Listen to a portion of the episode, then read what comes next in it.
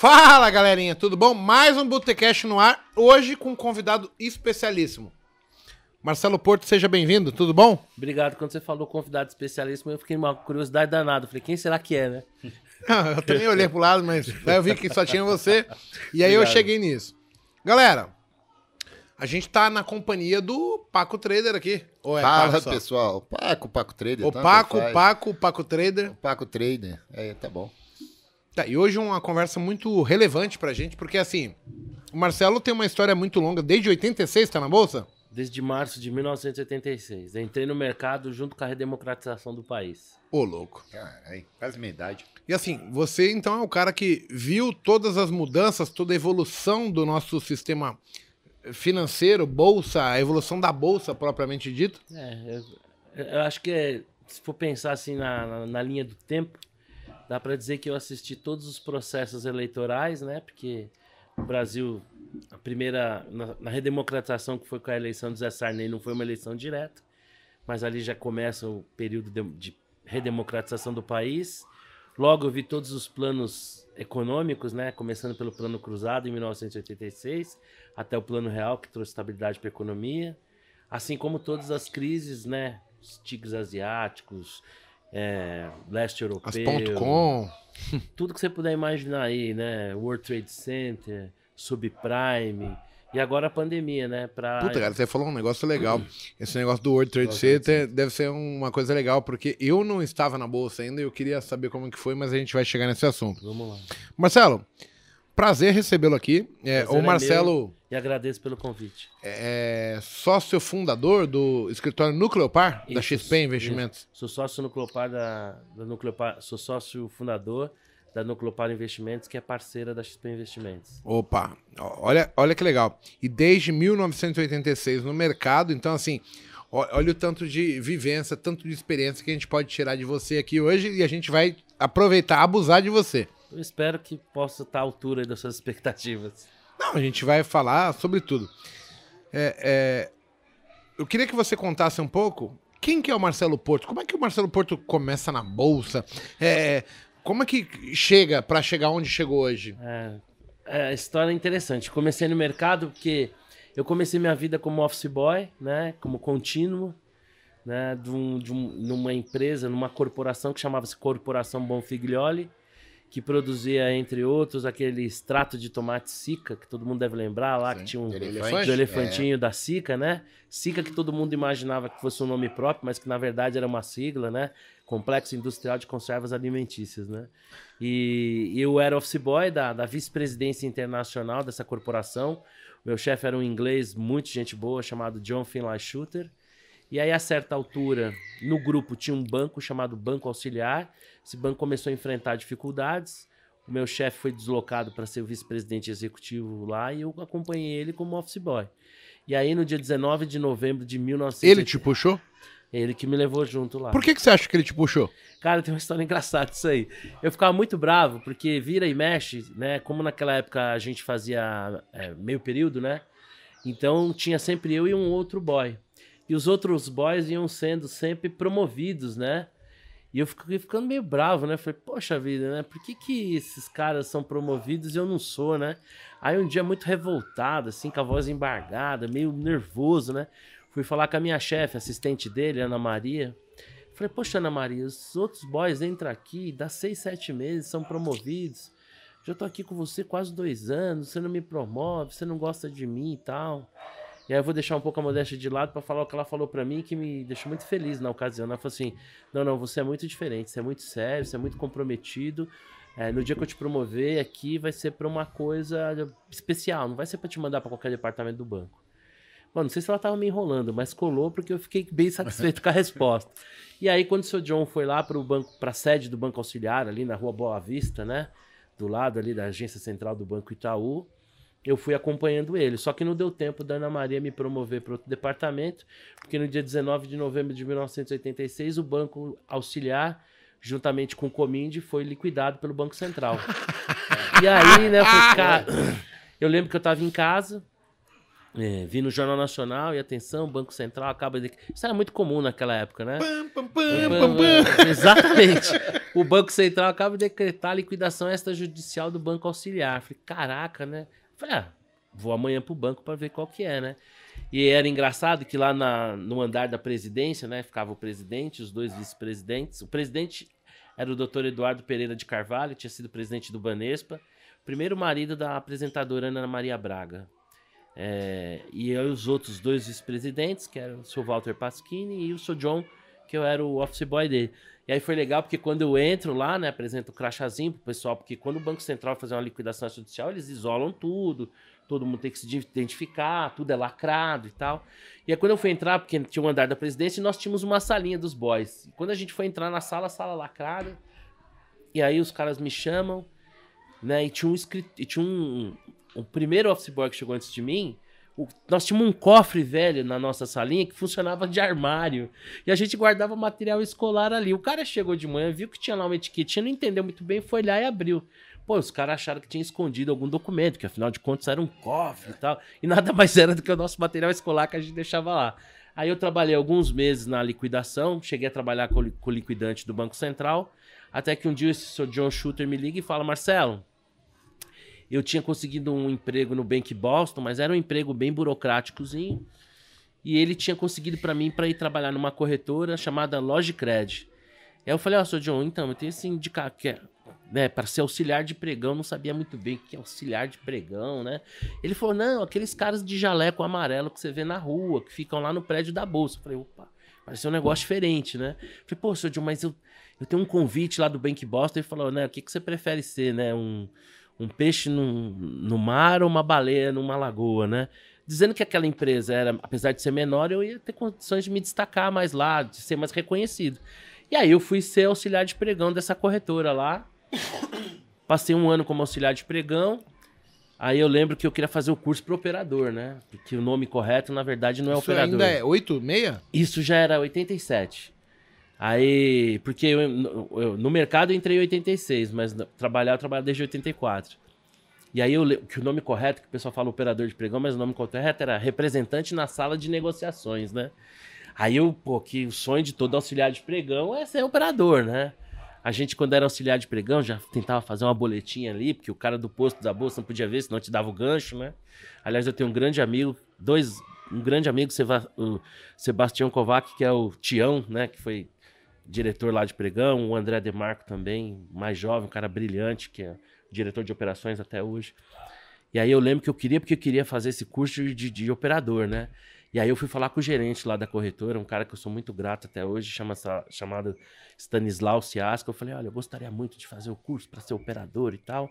E ele me deu uma resposta que eu nunca mais esqueci na minha vida, que ele falou assim, se a corretora não pagar, eu pago. Quem E aí? esse curso? Era na Ancord, na época, né? E aí eu guardei aquilo comigo, eu pensei comigo, né? Um dia, se Deus quiser, eu vou pagar um curso pra alguém, né? E paguei alguns. E, e aí eu fiz o meu curso de operador. Eu passei para operador, mas o pessoal falava que eu me expressava muito bem e tal, que eu devia ir pra mesa para falar com os clientes e tal. Então eu fiquei assim, fiquei um ano como auxiliar de pregão, pouquíssimo tempo como operador, porque aí a partir de quando eu fiz o meu curso de operador de pregão, eu já fui pra mesa. Aí já comecei minha carreira, passei. Aí, essa, aí, aí essa corretora Loja de Crédito também foi liquidada extrajudicialmente pelo Banco Central. E foi engraçado, né? Porque quando os caras do Banco Central chegaram lá, eu já conhecia uma turma lá do Banco Central. Os caras falaram, pô, você de novo aqui, o problema deve ser você, né? Aí eu, eu lembro que nessa liquidação foi terrível, cara, porque eu tive que trabalhar uma semana. Porque a primeira coisa que acontece é assim, a, a corretora passa a deixar de ter área operacional. Ela não opera mais. Então o que que um, op- e eu, pô, garoto, né, tinha que ajudar com as contas, falei, pô, não posso ser mandado embora, né? Você tá com quantos anos nessa época? 18 para 19. E aí eu cheguei no cara do Banco Central e falei pra ele, cara, eu não posso ser mandado embora, cara. Eu era da área operacional, é o primeiro pessoal que eles dispensam, falei, me encaixa em algum lugar aí. Aí o cara me encaixou no departamento de contas a pagar, rapaz. Você imagina, a minha vida era, pô, atender cliente, fala, compra, vende, tal, não sei o que lá. Inclusive, para eu poder ser operador de pregão, eu tive até que me emancipar, né?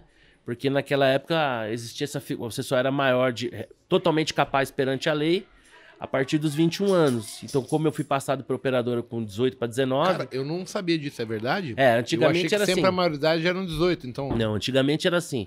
A partir dos 18 anos, você era relativamente capaz perante a lei.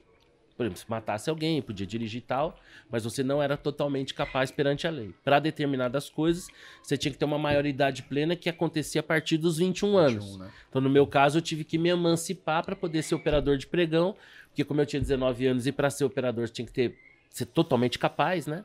Aí eu pa- passei para para 21 anos. Aí eu fui trabalhar essa semana ali na- no departamento de contas pagar. Ah, cara, é, foi uma semana assim de martírio, porque eu tinha que chegar de manhã, eu abria lá um gavetão, aí tinha um monte de carnês, né? Eu tinha que pegar aqueles carnês que eram os vencimentos do dia. E olha, você vê, a gente falou hoje, parece loucura, né? Tinha que bater o cheque na máquina de escrever. Né? Eu era um bom dati- Datilografia. eu era um bom datilógrafo. Ah, SD, FG, C cedilha, LK, JH. QWRT. Aí Algumas coisas eu lembro. Aí eu, pô, eu fiquei uma semana lá, cara, eu já não tava aguentando mais, né, cara? Até que uma corretora chamada Triplique, que era uma corretora que o principal negócio dela era corretagem de café.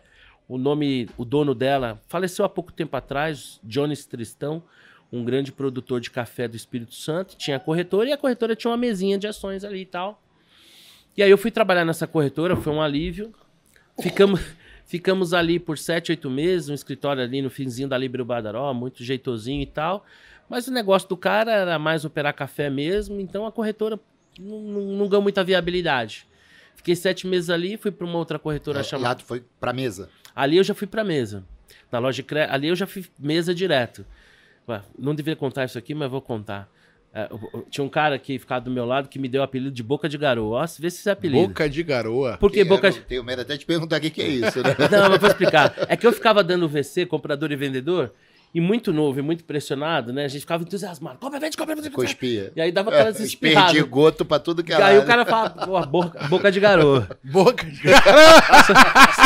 Ai. São os Muito apelidos. Ou cara, seja, você cuspia na pessoa. Perdi É. goto agora. Pô, Os é. caras com a guarda-chuva do lado dele. Ah, na bolsa você tinha apelidos incríveis, né? Tipo, Dentro do pregão devia ser pô, eu normal. não devia falar isso aqui, cara. Mas não é bullying isso, não é bullying? Não, nessa época não tinha essas conversas. Tipo, por exemplo, na bolsa teve um rapaz que sofreu um acidente numa prensa, né? E ele perdeu esses três dedos aqui, né? Qual que vocês acham que era o apelido dele? Perdeu os três? É, esses três. Hang loose. Isso Hang mesmo. Chama o hang loose.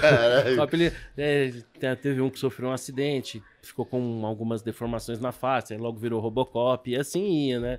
Tinha uns. Naquela época não tinha esse negócio chato hoje em dia de bullying, né, cara? Era todo Cara, mundo, era é- brincadeira. E engraçado porque assim, era um ambiente hostil, de muita competitividade, mas também era um ambiente que tinha uma camaradagem, um respeito, sabe? Aí eu fui para uma corretora chamada Grafos, que depois. Aí eu fiquei sete. e- e Essa corretora foi, legal- foi uma experiência legal, porque nessa corretora eu entrei no lugar de um camarada. Ó, se eu estiver falando muito, vocês me avisem aí, porque Pode tem ir. bastante história para contar. Pode contar. Nessa corretora eu entrei no lugar de um cara que tinha o apelido de Zé, mas o nome dele era Alexandre. Que um dia, assim, ele levantou, tacou os telefones na mesa e falou assim: Eu não atendo mais esses caras. Virou as costas e foi embora. E era um cara que tinha três filhos, assim, sabe? Que o cara tava no limite. Qual que era a função dele? Ele ficava ligado com a mesa principal da corretora que ficava no Rio de Janeiro. O Rio de Janeiro já foi uma grande praça, né? A Bolsa de Valores do Rio de Janeiro rivalizava. Quem não cara. queria ficar na praia, né? É. E a Bolsa de Valores do Rio de Janeiro, porque assim, o Rio de Janeiro foi capital do país, né? Então você tinha BNDES, muitas fundações lá no Rio de Janeiro. Então a Bolsa de Valores do Rio de Janeiro, durante muito tempo, ela rivalizou com a Bolsa de São Paulo. Então nesse- nessa corretora mesmo, a mesa principal ficava no Rio de Janeiro. E a função desse cara era ficar ligado com os caras da mesa do Rio. Pô, era pressão pra caramba. E um dia o cara espanou. Eu entrei no lugar desse camarada sem saber bem ao certo onde estava me metendo. Mas até que eu dei conta do recado, o pessoal gostava muito de mim, só que eu ganhava pouco demais, eu ganhava muito mal. E o meu trabalho era engraçado porque é, naquela época tinha uma operação que chamava Ponte.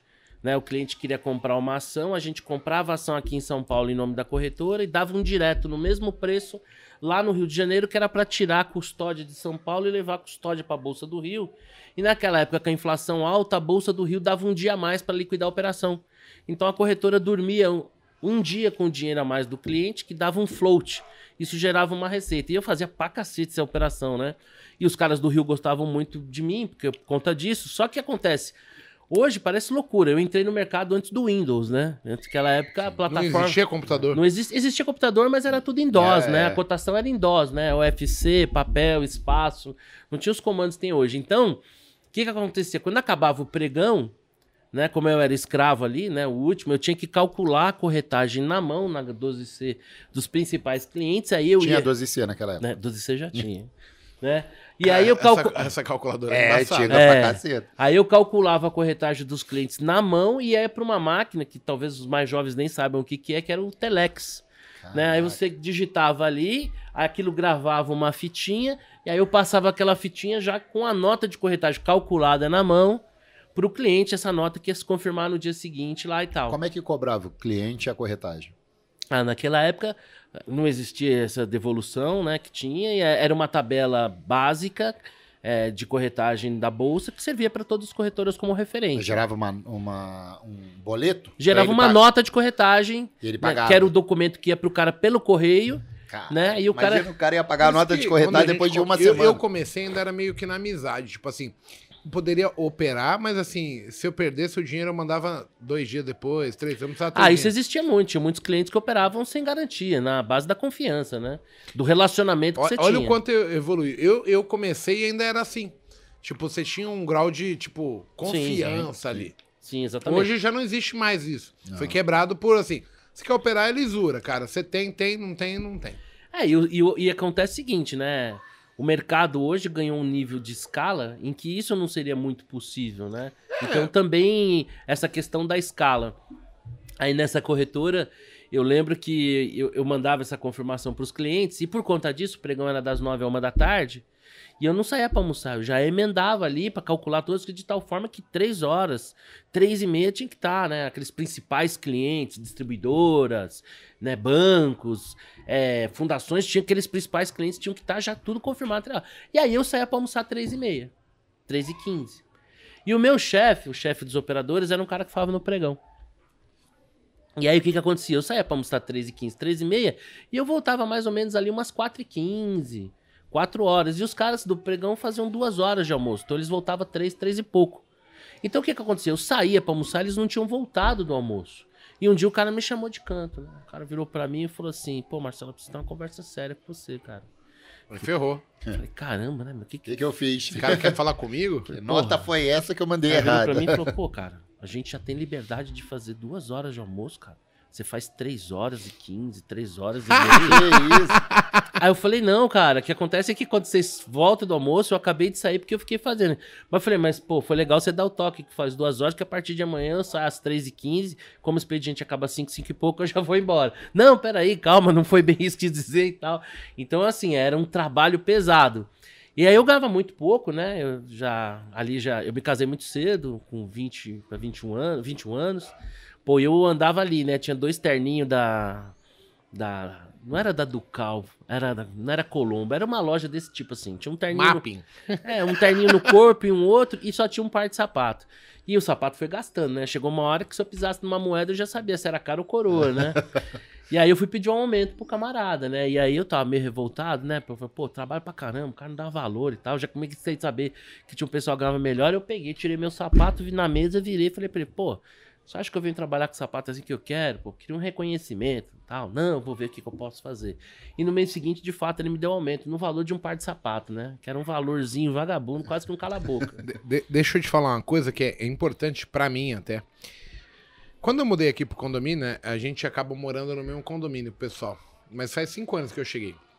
Assim que eu comprei, logo que eu conheci a primeira pessoa, o cara falou, ó, tem um cara da XP aqui também.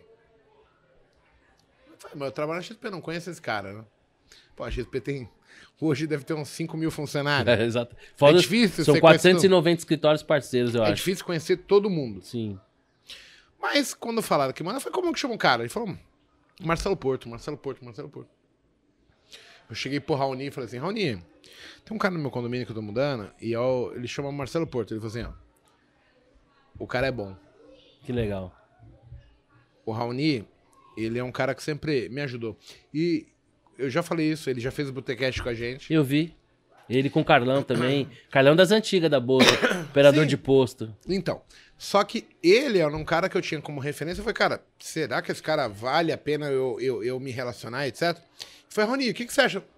Cara, o Porto é top. Acabou, sabe? Eu, eu tive a validação de um cara que eu tenho como ídolo. É. Um cara muito foda no que ele faz. Raoni realmente é uma referência, ele é uma pessoa Então, muito assim, diferente. É, eu, desde a primeira vez que alguém falou que alguém trabalhava na XP, que eu não conhecia, eu fui me consultar. E essa foi a resposta que eu tive.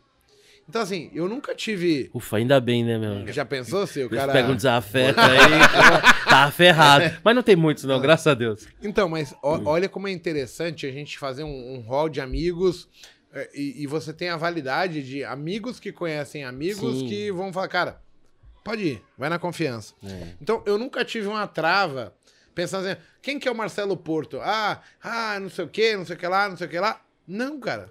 O cara é, mu- bom. É muito comum, às vezes, no mercado financeiro, as pessoas se verem como, como adversários, concorrentes. E não é isso, né, cara? A gente tá no mercado aí. Mercado você tem que deixar a porta aberta. Mercado é pequeno, o sol nasceu para todos, né? Eu sempre falo lá nos nossos fóruns, né? Especialmente dentro da XP, com, com outros gestores, né? A gente não tá concorrendo entre si, né? A gente não tá concorrendo é, pelo mesmo cliente, né? A gente tá tentando, é... Tem tanto brasileiro que que está precisando de ajuda com seus investimentos, planejar o seu futuro, proteger suas famílias, né? Então a gente tem, tem muito espaço e eu quero aproveitar aqui para agradecer ao Raoni pela referência, depois tem que acertar lá, mandar um, um agrado lá para ele, porque afinal o Raoni é um parceiraço, é, eu, ti- eu tenho uma agência de viagens, já foi meu, meu passageiro, mandei lá para o Marrocos, ele gostou bastante, voltou bem entusiasmado da experiência, foi legal. Mas deixa eu só Rony é falar um cara negócio. pra caralho. É. Deixa eu só falar o negócio dos par de sapato. Aí o cara me deu esse presente que era um, par de- um aumento do par de sapato. Aí eu pensei comigo, porque eu sempre acreditei que cada um de nós é dono do seu destino, né? A gente tem livre-arbítrio, faz as escolhas, não adianta você ficar chorando, reclamando. Eu tinha mostrado pro cara o meu valor, tinha mostrado a minha insatisfação, falei, pô, vou correr atrás. E no mesmo prédio que tinha essa corretora, tinha a corretora do Grupo Sadia, né? Quem estava lá na ocasião era uma pessoa que tinha trabalhado no Banco Auxiliar, que já me conhecia de garoto. E aí me perguntou, e aí, como é que você tá? Você tá bem? Falei, não, não tô, tô num lugar, não tô feliz e tal. Ele falou, pô, nós estamos com uma vaga aqui precisando da pessoa, você não quer subir fazer uma entrevista? Aí eu fui, né? Fiz a entrevista e tal, gostaram lá do, do- do- da nossa conversa. E aí os caras perguntaram quanto é que, né? E os caras me propuseram ganhar o mesmo salário, só que pagavam metade da minha faculdade. Que não era tão caro assim, né? E aí eu desci e falei pro cara, falei, não, olha, Tô fora. eu vou sair e tal. Ah, mas quanto eu vou te pagar? Eu falei, não, vamos pagar o dobro do meu salário, não tinha como recusar, eu não vou te deixar na mão, se você quiser eu compro aviso prévio, porque eu não acho certo sair do dia para noite. Não, não, eu cubro a proposta. Filho da mãe, né? Aí eu pensei comigo, se eu, Eu sou um precisar... bosta mesmo. Não, eu pensei, não, eu pensei comigo, se eu precisava de uma resposta para sair, a resposta tá dada, porque o cara tava me operando. Aham. Ele poderia pagar muito mais do que tava pagando por mim e não pagou. Eu pensei comigo, falei, né? falei, se eu tinha alguma dúvida, e aí eu falei para ele uma coisa Você que teve esse discernimento? E eu falei pra Porque ele. muita gente ia, tipo, jogar, Fred. Você ia pegar a proposta, Ia achava ele dobrou. né? É. E aí o outro ia falar, mas você não ia fechar. Não, é que o cara dobrou. Eu pago mais, você iria de novo. Aí eu, mas Tem aí eu falei. isso. É, mas aí eu falei pra ele uma coisa que eu aprendi lá embaixo no pregão, né? Eu falei pra ele, eu sou pobre, né? Eu sou de uma origem muito humilde. Até os 15 anos de idade eu não tinha um quarto pra dormir, mas eu aprendi uma coisa no mercado. A minha ferramenta de trabalho é minha palavra. Tchado é tchado, não se volta atrás. Então dei fechado no- Fechado é fechado. É, Fechou, tchado é tchado, né? Então bateu no peito ali e já era. Tchado. Isso é Então top. levou e acabou. E aí eu fui para essa corretora, fui muito feliz lá, comecei como operador pleno, saí como head da área, fiquei de 1998, 1988, né, até 2002, até o dia 4 de janeiro de 2002. 11 de setembro foi ali em 2001, né? E eu brinco, né? Porque a empresa tinha acho que uns cinco ou seis gerentes, eram caras mais ou menos da 50 anos ali, 40 e poucos, um pouquinho mais, e eu com 31, 32 anos, né? E os caras tiveram uma ideia, meu, vamos sacrificar uma ovelha para Deus por conta desses tempos ruins que estamos vivendo. Adivinha quem foi a ovelha, né? Então eu sempre falo, né, ter me transformado num agente autônomo de investimento não foi uma escolha, mas foi um pé na bunda que me fez andar para frente. Porque quando isso aconteceu, uma coisa muito frustrante quando você trabalha numa estrutura corporativa é que nem tudo depende de você. Sim. Aliás, a maioria das coisas não, depende. Exatamente. né? E nem depende dos outros, que você É. acha que eles são foda. Às vezes chega algo pro cara que o cara fala. Hum, Tem que fazer. Ele tem que fazer. Eu tenho que fazer. É. É, me- E- é o meu que fazer tá assim. na frente. Obrigado. Tchau. Amigos, amigos, Obrigado. negócios à parte. Derrubei É aqui. Então, o que aconteceu? Teve um, um evento lá na, na Sadia que foi muito Obrigado é business. É. Isso aí. Eu tive uma- um evento que foi muito marcante lá e muito frustrante nessa, na, na corretora do grupo, né? Porque a gente ia visitar os clientes, aí toda corretora tinha aquele folderzinho, né? Aquela pastinha ali com as principais informações. E eu lembro que eu fui visi- visitar um cara do banco e na hora que eu dei o folder pra ele, ele falou assim: Ah, tá bom, deixa eu colocar aqui na pilha. E ele colocou numa pilha, todo mundo fazia a coisa, a mesma coisa. E naquela época eu tive, eu falei, pô, e se a gente fizesse um CD-ROM? Olha que coisa moderna, né? CD-ROM. Aí eu vi lá quanto que contratava um camarada aqui nesse cara aqui, muito bom, aliás, diga-se de passagem, fazer a edição e tal, não sei o quê. Pô, montei um super projeto que ia ser naquela época algo inovador. Pô, vamos fazer um CD-ROM com locução, imagem, falando do grupo, falando da Isso é corretora e tal. 2002. 2001 2001. fazer um CD-ROM. Aí eu fiz um trabalho de seis meses, cara. Que era uma coisa trabalhosa. Você não tem as facilidades que você tem hoje em dia Não de coletar tem. informação, de contato e tal, não sei o que lá. Entreguei na mão do meu diretor. Meu diretor foi lá na Sadia, o chefe dele virou pra ele e falou assim: Não, isso aqui é besteira, faz em PowerPoint. Assim, aí o cara não defendeu a minha ideia, sabe? Aí eu Seis falei, meses. Aí eu falei, cara. Aí quando eu fui mandado embora, eu falei, mas não vou passar mais por isso. Aí o meu irmão, que é um pouco mais novo do que eu, seis anos mais novo, apesar que a aparência não diz, né? Eu parento muito mais jovem que ele. É, ele rodou sem óleo. É, rodou sem óleo e tal. Como ele chama? Maurício, Obrigado, Maurício Porto. é, o Bill. E aí ele já era agente autônomo de investimentos. E ele falou, pô, vem trabalhar aqui comigo, né, cara? Eu já com dois filhos pequenos, falei, caramba, será que é isso? E aí eu tive uma das minhas mais gratas surpresas, né? Eu sentei nessa corretora, era engraçado, né? Porque vocês estão vendo, eu tenho esse corpinho de bailarino, né? E a corretora não tinha lugar na mesa, né, cara? Não tinha lugar pra sentar. Aí me arrumaram uma banqueta, sério mesmo, uma banqueta pra eu ficar sentado entre meu irmão e um outro cara e colocaram um ramal, um telefonezinho assim de disco pra eu falar. Ali era o meu enquanto não livrasse algum lugar na mesa que pudesse me acomodar. E qual foi minha surpresa? Que ao ligar, pro- porque na verdade eu liguei para os clientes, ainda muito moço, né? Vivendo uma experiência totalmente nova, eu liguei para os clientes só para dar uma satisfação. Olha, a partir de agora eu não vou estar falando mais com você porque eu não trabalho lá mais naquela corretora. Pô, obrigado aí por toda a atenção. Mas eu não tava ligando para os caras para sediar, para que Aham. eles se tornassem meus clientes.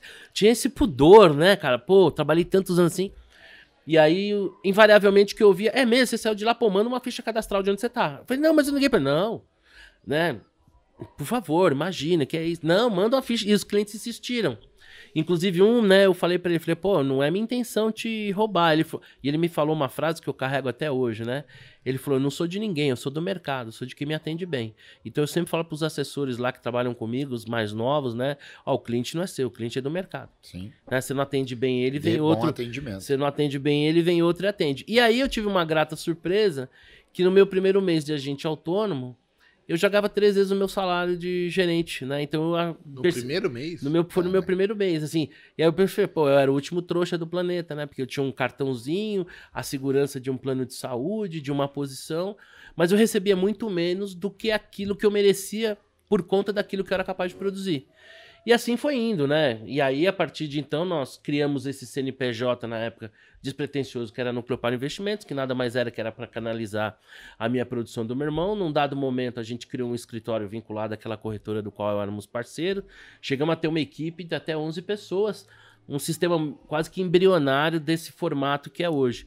Só que é aquela história, né? Tinha um tinha uma tinha uma crise do subprime pelo caminho, né? É, e aquilo fez com que o mercado encolhesse demais. Aí voltamos a ser somente eu e meu irmão, encaramos os anos de dificuldade do PT, né? E aí quando veio a foi na crise, deixa eu até fazer conta aqui, foi na crise do subprime. Nós tínhamos um cliente muito grande, tinha uma grande posição a ter, uma corretora não se sentia confortável carregar aquela posição. Acabamos entendendo que aquela corretora já não ajudava mais a gente. Falamos com 18 corretoras na época, inclusive foi quando eu conheci o Guilherme Benchimol. Ali naquele momento, a XP estava criando um case de escala. Isso aqui, ano. Isso é 2008 para 2009, final de 2008. A XP tava, já, já era destacada e eles estavam construindo uma esteira ali para criar um case que, que eles pudessem escalar. E nós tínhamos poucos e grandes clientes que eram sempre situações de exceção, então não era para ali. Aí nós fomos para a corretora 1, onde a gente ficou acho que até 2015, 16, até que um dia eu recebi uma ligação de um grande amigo lá da 1, dizendo, ó, fomos comprados pela XP. Então eu fui para XP meio que na mudança. Mas foi uma virada de chave muito legal, porque até então a gente trabalhava mais com bolsa. E a partir do momento que nós fomos para XP, a gente pôde começar a atender, porque sempre foi uma demanda natural das pessoas mais próximas. Pô, me ajuda aqui a cuidar do meu dinheiro e tal. Só que as corretoras não tinham produtos, era praticamente comprar e vender bolsa, índice e tal. E tendo ido para XP, foi meio que trocar uma roda com o carro andando. A gente começou atendendo Family and Friends, essas pessoas foram gerando novas indicações, né? E aí a minha carteira e a carteira do meu irmão foi crescendo. E o que, que nós percebemos? A XP ela cresceu muito horizontalmente. Num dado momento, ela já tinha uma presença nacional e o objetivo da XP era passar a crescer verticalmente. Então, naquele momento, a gente entendeu que aquele nosso CNPJ, uma vez vinculado como um assessor de investimentos da XP, tinha ganho uma possibilidade de a gente gerar um equity a partir dali. E a partir dali, né, isso no começo, finalzinho de 2018, a gente vira a chave, vamos transformar de fato a Nucleopar numa empresa. E aí a gente começa a trazer novos profissionais. Então hoje nós somos aí, caminha, estamos caminhando para 30 assessores de investimento, né? Estamos virando uma chave. Provavelmente agora já no início do ano devemos mudar nossas instalações e, e cá estou aqui. Como eu disse para o Guilherme em certa ocasião, que eu sou muito grato Deixa a ele. eu fazer porque... uma pergunta para você. Hum. Quanto de financeiro a Nucleopar tem sob custódia hoje? Hoje nós tam, a gente tem 700 milhões. 700 milhões. É, e a nossa ideia é chegar até o final do ano que vem com entre o dobro e o triplo disso, né? Agora no final do ano a gente já tem, nós temos conversado com profissionais de algumas casas, né, do, do mercado financeiro, né, mostrando para eles, né, que a gente tem um modelo bastante agressivo de reconhecimento de, de produção, de partnership. Então acho que isso vai ajudar a gente a dar um salto. Mas só para concluir aquilo que eu tava falando, né? Numa das ocasiões, tava conversando com o Guilherme, eu disse que eu era muito grato a ele, né? Porque ele transformou um cara de 54 anos, com 36 anos de mercado, num garoto. Porque eu sou apaixonado pelo que eu faço. Quando eu trabalhava nessa corretora da- do Grupo Sadia, um dia eu falei pro pessoal, né? Eu falei, poxa, a corretora não desconfio o quanto eu amo fazer isso aqui. Se desconfiassem, jamais me pagariam um salário, me cobrariam ingresso e o pior, eu ia pagar, né? Então eu sou um abençoado porque eu amo o que eu faço. É, tem uma passagem muito marcante. Em... Meu pai adoeceu em 2000, né? E faleceu em 2000. E quando meu pai morreu, eu tive um contato muito próximo, muito intenso naqueles dias de UTI, de hospital, com profissionais da saúde, mas particularmente com os enfermeiros. E assim, o trabalho de um enfermeiro não tem preço. Não Sim. tem dinheiro que paga o trabalho de um enfermeiro. Ele é um profissional, você paga ele, mas não tem dinheiro que pague. E quando eu tive contato muito próximo, muito vivo com esses profissionais, eu entrei meio que numa crise existencial, né? Porque meu trabalho era 100 com 200, 100 com 200, era 150, 150 pagão, vendedor só 300, oferta firme no 200. Eu me sentia uma engrenagemzinha de uma coisa muito maior. Não agregava nada. Ficava pensando, né? Qual que é a nobreza do meu trabalho, né? Quando eu olho um... Todo trabalho é nobre, Bem né? Mas que eu ficava assim, poxa vida, qual que é, né? Quando eu olho um médico, um enfermeiro, um bombeiro, um psicólogo, né? A pessoa tá lá sofrendo, o cara oferece, dá a mão, oferece um caminho pra pessoa. Pô, isso aí me questionei, me questionei demais sobre isso. E uma grande virada de chave pra mim, né, de ter firmado essa parceria com a XP, de ter mudado esse setup meu, né? Meu setup qual era? Atender grandes clientes que tinham grandes posições e mercados de giro específico e tal, né? Mas não via isso, essa coisa mais. E ter ido para XP me, me deu essa possibilidade de fazer parte da vida das pessoas. Né? Então eu lembro de um dia que eu fiz uma portabilidade para uma senhora que pagava lá num produto de previdência de um grande banco, um produto de renda fixa, é, uma taxa de administração de 2,5%. Aquilo ali, na prática, significava que ela iria receber ao final da vida dela, depois de ter economizado tanto, muito, muito, muito menos do que poderia. Porque não só pelo fato dela estar pagando a mais, mas como aquilo impactava diretamente no poder do efeito do poder- juros sobre juros. Sim. Né? Então, pod- poder ter entregue isso, né? É uma outra situação. Nós tivemos o caso de um jovem promissor aí do mundo de criptomoedas que aos 27 anos faleceu, né? E esse menino teve uma, eu digo menino porque meus filhos têm até mais que isso. Esse menino teve muita lucidez que ele criou uma estrutura de proteção para os pais dele, né? A mãe dele, uma mulher muito simples, trabalhava como auxiliar numa escola municipal e ele deixou uma boa apólice para ela, né? E a gente cuida dessa família. Então, poder fazer parte da vida das pessoas, nós tivemos casos assim, por exemplo, às vezes de uma pessoa ser mandada embora do emprego e antes de falar com os familiares, falar com o assessor. Pô, fui mandado embora, e agora? O que, que eu faço? Pô, você me ajuda a cuidar melhor dos meus investimentos? A gente tem um, um trabalho recente que a gente fez aí na. Desculpa fazer uma propagandinha aqui. Né? A gente tem uma série no nosso canal no YouTube, no Cleopar Investimentos. Qual o nome? O nosso canal no YouTube é Nucleopar Investimentos. Nucleopar Investimentos. E nós temos uma série lá chamada Núcleo Young, que são uma série de cinco vídeos, né? Que é uma educação voltada para os jovens, adolescentes, crianças. Tentar incutir essa ideia que nós, né? Nós não tivemos educação financeira. Sim. Ainda hoje eu visito grandes empreendedores de sucesso que não sabem muito bem a diferença de um CDB para um fundo de investimento. Né? E por conta dessa série, teve uma cliente nossa que foi ter reunião com um assessor, em que os dois filhos dela, um menino de 10 e de 11 anos, quiseram participar. Falou, oh, vou ter uma reunião com o assessor de investimento, então eles participaram. E, pô, ela falou que foi, assim, foi definitivo aquilo. Porque a partir de agora, eles, eles não querem mais gastar dinheiro com besteira.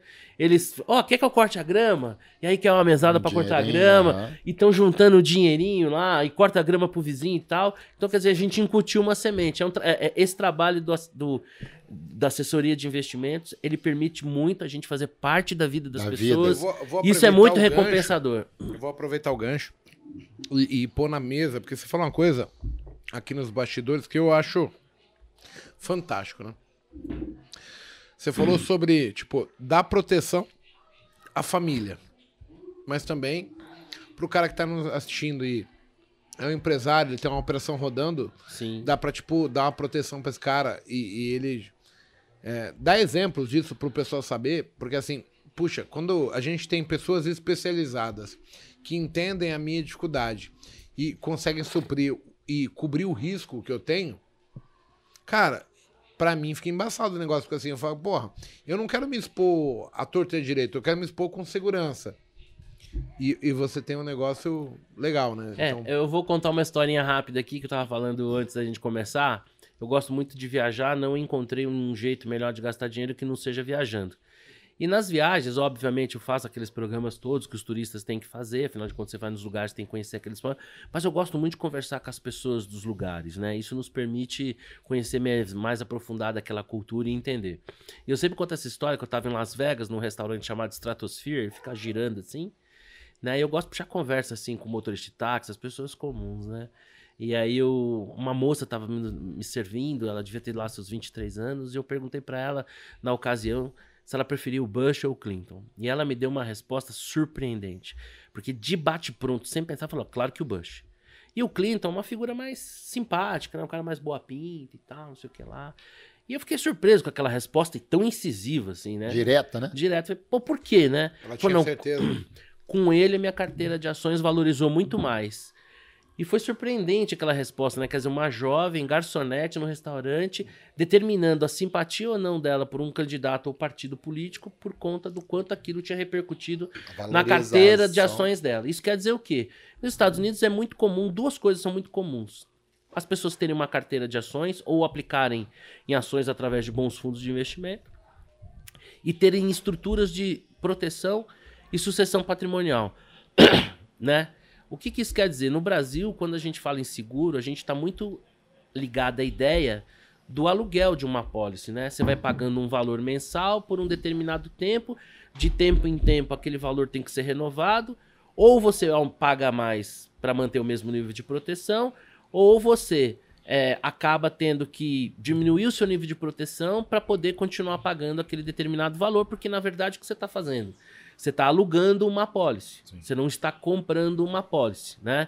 E, obviamente, com o passar do tempo, o seu risco vai aumentando. Nos Estados Unidos, que é um país mais desenvolvido, o que, que as pessoas fazem? Estou dando os Estados Unidos como exemplo, mas isso vale para outros países também, tá? As pessoas compram apólice, compram estrutura de sucessão, né? compram estruturas de proteção. Eu nem gosto de falar a palavra seguro, porque seguro é tão mal visto no Brasil. Quando você fala isso, a pessoa já fica até... Então, na verdade, qual que é a grande diferença? Essas grandes companhias seguradoras, elas vão te examinar vão congelar o seu seguro e você vai comprar uma pólice em que você vai pagar essa pólice durante um determinado tempo. E a partir desse tempo você tem essa pólice quitada, você carrega ela para o longo da sua vida e este valor ele pode ser recuperado não é um investimento, é importante deixar isso bastante claro aí para quem estiver vendo, né? É uma forma de você tentar proteger o valor deste, corrigindo por um indicador de inflação, no caso do IPCA. Não é um investimento, mas também não tem essa finalidade. Tem a finalidade de dar para a pessoa uma proteção, por quê? Quando a gente, todos nós aqui iremos, né, um dia partir. E aquele patrimônio que a gente constituiu vai ser transmitido para os nossos sucessores. Esse processo de transmissão para o sucessor ele pode custar de 15% a 20% do patrimônio. Quando você junta ITCMD, que é aquele imposto que a gente paga para transmitir o bem. No Brasil, no geral, ali é 8%. Aqui em São Paulo ainda é 4%, mas seguramente vão aumentar. As despesas advocatícias. Quando a gente pensa, inclusive, no fato de que a pessoa que está partindo, ela contribui para o orçamento doméstico. Então, de imediato, você deixa de ter aquela entrada de recursos. Você pode criar uma, você pode fazer um estudo, uma análise, um diagnóstico e poder oferecer para essa pessoa a possibilidade dela comprar essa proteção. Um cliente meu certa vez perguntou, mas quanto é que rende isso aí? Eu falei, ah, vai render o IPCA mais um fator que vai oscilar de acordo com a idade. Ah, mas se eu aplicar esse valor, eu tenho um retorno muito melhor. Eu falei, se você souber o dia que você vai morrer, beleza, a conta fecha. Porque imagina o seguinte, tá? Tô falando em números genéricos aqui, só a título de exemplo eu pago uma pólice mil reais por mês. Uma pólice que vai me proteger, vamos imaginar lá, 500 mil reais. Se eu juntar esse dinheiro por seis meses e vier faltar, quanto é que fica para minha família? Uhum. 6 mil reais. Sim. Se Deus o livre guarde, eu de uma forma prematura, porque essa proteção é exatamente para isso, para proteger especialmente por situações onde a pessoa de forma prematura pode partir. Ninguém sabe o dia de amanhã. Exatamente. A gente viu essa moça. Você fala partiu... muito bem, mas assim o pessoal tem que entender que assim quando a gente faz um seguro, você não faz um seguro porque você sabe o que vai acontecer. É exatamente um plano de saúde. Sim. Não é é precisar. Pra você fazer uma consulta quando se precisar, não precisa. tem, né? Exatamente. É exatamente se você tiver uma pica. Sim. Exatamente. Então a ideia o que, que é? Você poder fazer com que esse patrimônio seja preservado e essas famílias possam estar assistidas. Agora na pandemia, infelizmente, né, nós perdemos clientes e assim, é muito comum no Brasil que as famílias em geral tenham a maior parte do seu patrimônio imobilizado e com baixíssima liquidez quando comparado a essa parte imobilizada. Então não é raro famílias terem dificuldade numa situação de ter que lidar com o inventário de não ter recursos nem para pagar o tributo. Sim, sim. Quanto mais contratar um advogado, isso sem contar o impacto e eventualmente se essa pessoa que partiu for aquela provedora que traz recursos para a família. Então assim, nós temos essa preocupação, né, de proteger esse processo de transição, mas não é só isso, né? Não existe planejamento sem proteção. Vamos imaginar aqui profissionais da saúde como todos os profissionais, estão sujeitos a cometer um erro. Esse erro pode ser judicializado. Esse erro judicializado, né, no limite, ele pode comprometer toda a estrutura patrimonial da pessoa. Então, existem produtos que protegem as pessoas nesse sentido. A mesma coisa executivos, né? Eles podem ter, às vezes, que ser solidários com o seu patrimônio por um insucesso da atividade daquela empresa. Quer dizer, como é? a gente tem que proteger só. Então, assim, proteção e planejamento financeiro, eles andam meio que Juntos, lado a lado, sim. né? Então não adianta a gente ajudar os nossos investidores a terem a, a, melhor eficiência nos seus investimentos, cada um dentro do seu perfil, se ao mesmo tempo a gente não tiver a preocupação de proteger. E graças a Deus, eu acho que os brasileiros estão começando a se dar conta disso. A gente tem chamado a atenção para esse aspecto e isso tem sido muito proveitoso, assim, e é muito recompensador, sabe? Porque eu, eu tenho o caso de uma, uma cliente, uma psicóloga muito bem sucedida, né? Recebe muito bem, mas o trabalho dela depende 100% dela, estar bem. Sim. E ela conversando certo dia comigo, né? Me falando do tamanho do patrimônio dela, de quanto ela tinha de liquidez, eu falei: olha, você tá numa bicicleta aí, né? E não pode parar de pedalar, porque se você parar de pedalar, você cai. Ela é a chefe da família, recebe muito mais do que o companheiro dela. E se ela faltasse, aquilo que ela tem de liquidez hoje não garantiria à família dela a possibilidade de trans, transmitir o patrimônio que ela já constituiu, que está muito parte imobilizado. Então nós montamos uma estrutura que no caso dela consome acho que talvez 5% lá da, da, da, do orçamento dela, em que ela tem lá uma proteção para que se ela adoecer, poder ficar 200 dias em casa, ela até brincou, né? Falou, poxa vida, se eu ficar doente em casa, hoje eu estou valendo mais do que trabalhando, né? Então ela tem uma pólice que permite garantir o futuro do filho dela, porque ela tem um filho que ainda não entrou na fase de formação universitária. Né? Então, se ela faltasse, não estaria garantido. Então, hoje, nesse caso, a gente tem uma pólice decrescente para ele, que a cada ano que passa a necessidade dela é menor. E para o patrimônio como um todo, a gente tem esse seguro resgatável, que numa eventual ausência dela vai ser o suficiente para fazer essa transmissão. Então hoje ela até brincando comigo falou: Eu não tinha noção do meu problema. A partir do momento que eu tive noção do meu problema, eu não consegui dormir mais. E a partir do momento que vocês entregaram essa solução para mim, eu, agora, eu, graças a você, Tô eu durmo tranquilo. tranquilo. Então é, é, esse tipo de esse tipo de contato tão fundo com as pessoas é extremamente recompensador. Então, de alguma maneira, aquilo que eu disse lá atrás, de achar que o meu valor não tinha trabalho, quando da eu olhava dos enfermeiros, hoje... hoje, sem obviamente ter a pretensão de me comparar com esses profissionais que são maravilhosos no que fazem, né? Pô, esses dias eu vi aí um, dois policiais, os caras estavam roubando os caras numa ponte assim, e os caras saíram correndo na direção dos caras, os caras tudo armado. Falei, cara, quanto que esse cara tem que ser destemido? Quanto que ele ganha? É. Né, cara? Quanto aí tu que vai ver o quanto que ele ganha pra, pra fazer isso aí. É, qual, olha a nobreza desse camarada. É, demais. Cara, os caras parecem que tem um disjuntor na cabeça do camarada que desliga e o cara sai correndo na direção de uns caras que estão armados e que não tem nada para perder. Não. Então eu não tenho a pretensão nenhuma de me comparar a esses caras. Mas você mas achou o seu valor. É esse é, é poder fazer parte da Sim. vida dessas famílias, né? É, desde ver a criança estar tá sendo incentivada e de assistir a família no pior momento Dá dela. Dá né? tranquilidade né? para a é, família. Isso é muito recompensador e acho que de alguma maneira isso é que eu sempre falo lá para os nossos assessores. Eu falei assim: o nosso ofício tem muita nobreza. Eu espero que vocês se deem conta disso para poder sentir esse prazer que eu sinto em, em, em, em poder ajudar as pessoas. Isso é Ô, muito Porto, legal. Eu, eu, queria te fazer primeiro um elogio que você fala muito bem, você esclarece muito bem as coisas. Tem gente que diz que eu sou tagarela, mas você está sendo mais, mais gentil. Não, mas assim, você fala com a clareza muito fácil de entender. Mas eu, eu queria voltar e, e pedir para você dar um foco nisso, porque eu vejo que é uma situação muito foda para a maior parte dos empresários do Brasil. É, a gente, eu vou dar um exemplo meu. Eu tenho várias operações acontecendo e, e, e eu não tenho um seguro que me defenda de uma execução trabalhista. Como que o, o seu serviço pode tipo ajudar o empresário a, a ele fazer um seguro e se proteger disso? Que então, é você estava falando eu, eu aprendi uma coisa, né? A forma como cada pessoa lida com dinheiro é quase que uma impressão digital, né? É muito peculiar, né? Muito de cada um, né? Tem pessoas que não têm nada e são capazes de dividir o mínimo que têm. Tem pessoas que têm muito e não conseguem olhar para o lado. Isso vai variar. Tem gente que tem pouco capital, mas tem muita propensão ao risco, né? E, e com isso pode se expor, mas também pode obter bons resultados. Então isso é muito peculiar. No caso da, dessas estruturas de proteção, assim, não tem uma fórmula pronta para cada pessoa né? Ou, ou melhor dizendo, não tem uma fórmula pronta geral. Perdão. Nós temos que entender a fundo cada pessoa. Então, hoje lá, por exemplo, nós temos um grupo de especialistas, né, que em parceria com os assessores de investimento conseguem fazer através de entrevistas conhecer a fundo cada investidor e a partir disso entender quais são as suas reais necessidades, né? Então, por exemplo, a questão trabalhista, né? Nós temos é, seguros voltados para isso, risco de responsabilidade civil. Eu, eu até não sou nenhum mais especialista para falar nisso, porque eu tenho um time bom pra caramba lá. São três caras assim, o Natanael, que é um menino que, que, que, veio de um grande banco, um cara super esforçado, um empreendedor por natureza, eu até brinco, né? Que eu trouxe ele pro time na hora que ele falou para mim que ele tinha que uma vez ele comprou uma mina d'água no Piauí. Eu falei, eu não conheço ninguém que consiga ser mais empreendedor que isso, né? Comprar uma mina d'água no Piauí é o máximo de empreendedor que um cara consegue ser. Ô Paco, você tem que parar de girar a coxinha que aparenta que o Porto tá comendo tudo. Não, e eu não é comi nenhuma. É eu não, e eu não comi nenhuma até agora. O Paco tá girando, girando e ele só ele come. Só ele come. Eu tô dando pro porco. Ah, entendi.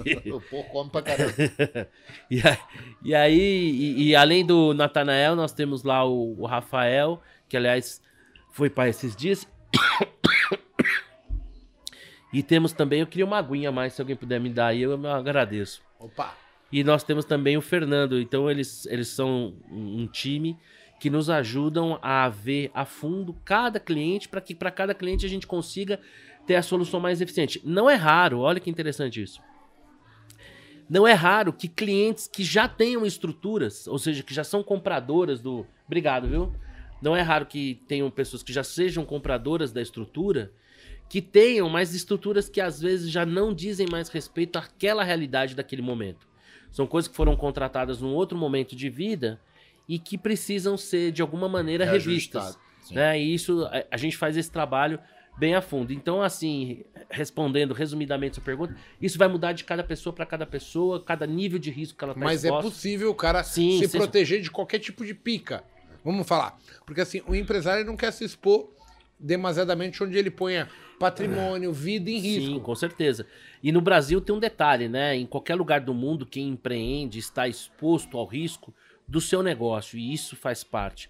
No Brasil, nós temos riscos adicionais, né? A gente tem aí uma, uma justiça uma trabalhista que, que, sim, que tem decisões surreais, né? Tivemos aí algum avanço recentemente, mas você vê que a coisa já começa a retroceder. Então, empreender no Brasil é algo muito difícil. Eu costumo brincar, né, que que a gente deveria fazer um busto para cada grande empreendedor no Brasil, porque olha só, eu contar uma historinha rápida aqui. São poucos, assim, motivos que nos dão orgulho de sermos brasileiros, né? São poucos homens públicos que fazem jus ao papel e à confiança que é depositada no povo por eles. Então é muito natural a gente imaginar que sair do Brasil e ir para um lugar melhor é um sonho de consumo de muita gente. E é um sonho de consumo legítimo, né? Quem que não quer ter a possibilidade de levar seus filhos para um lugar onde possam ter uma melhor formação, onde possam estar menos expostos aos riscos? E uma vez, conversando com um cliente meu, que muito, muito antes de ser cliente é um grande amigo, eu perguntei para ele, né? Falei, cara, você não pega tudo? Passa no cobre, vai embora. Você pode, meu, viver bem em qualquer lugar do mundo. E a resposta dele foi assim, um chute na minha boca. Que te arrancou o meu maxilar do lugar. Que ele falou assim: não, não. Nós empregamos 3 mil funcionários. Mais de 10 mil pessoas dependem da nossa iniciativa. Eu tenho uma responsabilidade social muito grande. Eu não posso pensar assim. Cara, aí Mas eu peraí, pensei. empresário não é um grande filho da puta? Então, aí, cara, foi a coisa que mais me surpreendeu, porque eu jamais imaginei o cara dar uma resposta. E quer que eu te fale uma coisa? Muito mais do que as pessoas possam imaginar, tem muito mais grandes empreendedores que pensam assim. Sim. Que não são só necessariamente movidos pelo seu sucesso financeiro, até porque já encontraram um sucesso financeiro que é mais do que suficiente para atender suas próprias demandas. Então é gente que age mesmo, né, por um espírito, né, gente que tá ali, que se dedica e que no Brasil muitas vezes é marginalizado, é mal visto, não tem o devido valor. Tem um vídeo lá no, no, no YouTube de uma passagem do Roberto Campos, brilhante Roberto Campos no, no Roda Viva, que ele fala isso, né? Que nós temos que proteger, nós temos que admirar, né? Nós temos que incentivar os nossos empreendedores. Infelizmente a gente não chegou ainda lá, mas eu espero que um dia a gente chegue. E aquela história, né? Cada um na sua proporção. Nós talvez sejamos um exército de Dons Quixotes aí, mas a gente vai seguindo aí, lutando contra os dragões, só que os nossos não são tão fictícios assim, né? É real, né? É, Todo dia. reais. Deixa eu pegar, você contou tua história, etc. Mas eu queria pontuar lá no início, quando você vai ser auxiliar de pregão. Isso, é. É a, é a primeira, o primeiro cargo é esse? O primeiro cargo é esse, auxiliar de pregão. Ficava com a jalequinha amarelo, aí saía da corretora de manhã, passava ali no Dá Licença, pedia um duplo na canoa, que era um hot dog duplo na canoa, e de lá ia até o pregão. E aí os velhinhos parando no meio do caminho, e aí, a bolsa vai subir hoje, vai cair. Porque antigamente o mercado era muito Apenas presencial. por estar com o jaleco. Ah, batia o jaleco amarelo, os caras já, Já sabiam que você era da bolsa, né? E era legal, porque tinha uns investidores que ficavam operando ali do, da, do que a gente chamava de aquário, né? Que tinha o pregão da bolsa Podia tinha, ir aí, né?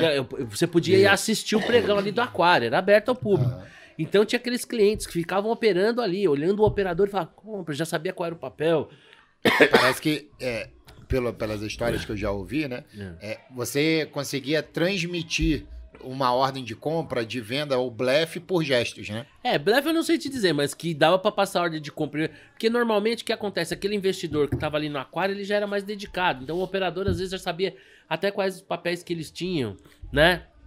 Claro, essa ordem tinha que ser transmitida, né? O operador ouvia a ordem do cara, ia lá pra coisa, pro cara registrar boleto e tal. Né? Então, assim, o mercado ele era muito vívido, né? Era, era muito, muito contato físico, físico mesmo, né? Às vezes até de sair na você porrada, contou né? aqui É, no tinha. bastidor como que você chegou, como que era a história da gravata amarrada? Ah, então, quando você. Ah, tá vendo? A gente não pode contar essas coisas, porque a gente fala em off, o camarada traz a gente pra cá, a gente passa vergonha, mas tudo bem, eu vou contar a história. bom, quando você entra na bolsa, né, você é chamado de, bom, vou usar a palavra mais delicada, novato, né, mas é o termo que se usava lá na Cabaço. época. É, é, você tá falando, né? E aí quando você entra na bolsa os primeiros dias, é um processo de iniciação, batismo, você vai ser zoado, esculachado pra caramba. E eu lembro que no meu primeiro dia, é, eu fiquei amarrado com um cara chamado Ricardo, de uma corretora chamada Seutec. Eles pegaram a minha gravata e a gravata do cara e deram assim, amarraram, de tal forma que nós parecíamos dois irmãos siameses, né? Nós ficamos das nove e meia da manhã até uma, até uma hora da tarde, de cara colado um com o outro. Não dava para desatar aquele nó, tanto é que aquele nó não foi desatado. Alguém arrumou uma tesoura no final do dia para cortar as gravatas. E essa era o mínimo do que fazia né? Eu tava contando aqui, já que é pra contar, vou contar. Eu tava contando que eu tava anotando ali na cabine uma ordem, né? Antigamente era assim, o cara da mesa, o cliente ligava pro cara da mesa, o cara da mesa pegava a ordem, passava a ordem pra cabine, eu anotava na cabine, pegava o boletim, ia correndo lá pro operador do posto e entregava. Mercado de opções que era mais ágil, eles usavam os telefones sem fios, que tinha uma quantidade limitada por corretora, né? Então as ordens menos líquidas você passava pela cabine, né? Tá. E, a, e, a, ordem de compra e venda mais agitada era pelo, pelo, pelo telefone, telefone, sem fio, que o cara ficava ali na roda das opções, Paranapanema e tal. E aí eu tô anotando ali na cabine, vem um auxiliar mais veterano, né? E me dá uma encoxada, né? E aí, aí, eu, aí eu já malandro, né? Virei pra ele e falei, fiz, fiz cara feia, fiz uma cara de macho. Foi um puto esforço, mas eu fiz. Fiz uma cara feia assim, olhei para trás e falei pra ele, você tem três horas para parar de me encoxar, senão eu vou ficar bravo. Aí o cara viu que já não adiantava que, né? Porque às vezes se o cara ficasse bravo, nervoso, é que eles iam sacanear mesmo. Então, assim, eu abreviei muito a minha fase de batismo entrando na brincadeira e deixando rolar e, e, e, e fazia parte do processo de amadurecimento, né? Todo mundo um dia ali já foi cabaço e dali a dois meses era eu que tava zoando os camaradas que entravam. Eu lembro que inclusive eu fui zoar uma vez um cara que ele era bem grandão, né, meu? Porra, acho que eu batia no peito do cara. E o cara ficou bravo. Eu falei pra ele assim: pera só um minutinho. Aí arrumei mais 15 auxiliares de pregão. falei, agora você vai ver. E depois viram grandes amigos. Então, é, tinha, tinha esse espírito de camaradagem. Era um ambiente de muita tensão, um ambiente de disputa, vez ou outra sai uma faísca ou outra. Eu conheço mesmo um cara, eu não vou falar seu nome, mas você sabe quem é, que abriu a cabeça de um camarada na roda lá, porque ele.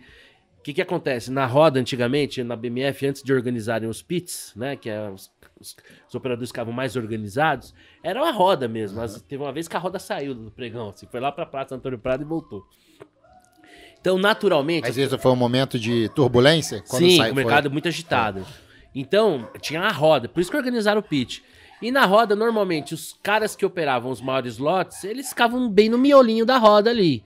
E os caras que operavam menos ficavam acessório. Mas naquele dia, aquele nosso operador recebeu uma ordem grande. E ele queria entrar ali no meio da roda para o pessoal ouvir o que ele estava pregoando. E um cara deu um empurrão para ele do lado. E ele foi entrar, o cara deu um empurrão. Ó, bicho, na terceira ele não aguentou mesmo. Ele sentou o telefone na testa do camarada, abriu um corte lá, e aí, pô, vai todo mundo lá falar com o branco, só pra direita, vai expulsar o camarada da bolsa, é com muito custo lá da mesa, a gente intercedeu, conseguimos que ele tomasse um gancho, ele ficou uns dois ou três meses lá com a gente na mesa para poder voltar. Um grande parceiro nosso. Mas tinha essas histórias assim. Começa, começa na bolsa incrível, né, Paco? como auxiliar, é isso? Quando você entrava lá na bolsa era, era auxiliar. auxiliar de pregão. O auxiliar é o cara que tomava a nota dos pedidos. Você ali, levava o boleto pro operador ali Não podia dar o tchado, né? Não, não podia. Tá. Mas aí o que que acontecia? Vou contar aqui. Ô, Tião, você já tá aposentado aí no Ceará, tá beleza, tá liberado que, que às vezes acontecia? Às vezes os operadores estavam muito sobrecarregados. E às vezes tinha aquela ordem que era molezinha, né? Compra mil agrossérios a preço de mercado. Você olhava ali na botoneira, o último preço 6,90. Como é que tá? 6,85,90. Aí você chamava o operador de canto e falava, pô, tô comprando aqui.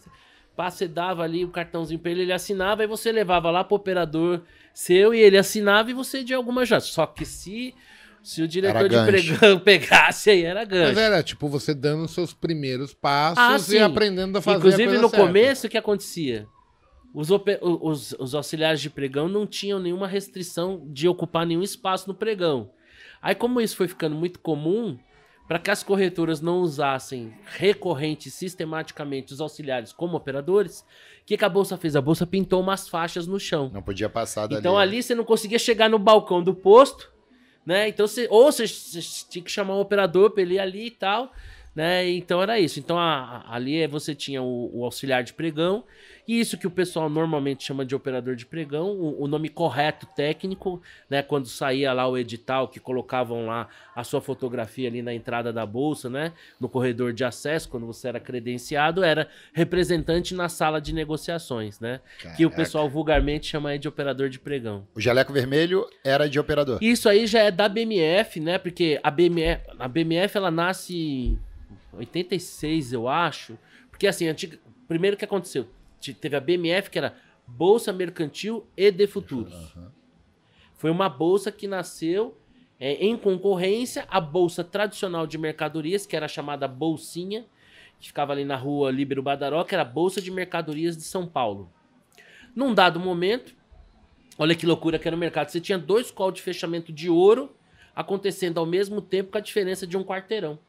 Que era o call de fechamento de ouro da BMF e o call de fechamento de ouro da Bolsinha. Então, às vezes, você ficava ligado, um operador em cada roda e arbitrava uma eventual distorção de preço. As, as liquidações eram físicas, você tinha certificados de ouro. Porque isso é loucura falar, muita gente não se dá conta. Até 1990, até o governo Collor, nós tínhamos títulos ao portador no Brasil. O que quer dizer isso? Você fazia um CDB, ia lá no balcão do banco, o balcão do banco te dava um CDB e você pagava o Igor aqui. E no dia de resgatar, o Igor resgatava. Por isso que tinha as ações OP e PP, ordinárias ao portador e preferenciais ao portador, e as ações ON e PN, que inclusive. O engraçado é que a gente aprende hoje nem ouve essa sigla. Você falou um, um, monte de nome de corretora que eu nunca conheci nenhuma, e eu tenho 17 anos de mercado. Ah, eu lembro algumas de. Só um. A um hoje eu escutei a um, falar. É, a um. É, foi é. a única. Foi a única. Um XP. É, Souza é. Barros, Seutec. Souza Barros. Seutec nunca é. ouviu falar. Bittencourt, Progresso, Âncora, Âncora Logicred. Nossa, essa tantas essa, essa não. É, tantas das corretoras. você falou só Souza Barros. É, é, Fator, mais recente. Tinha muitos corretores. Tinha até o, o, diretor de pregão, chamava seu Maurílio, né?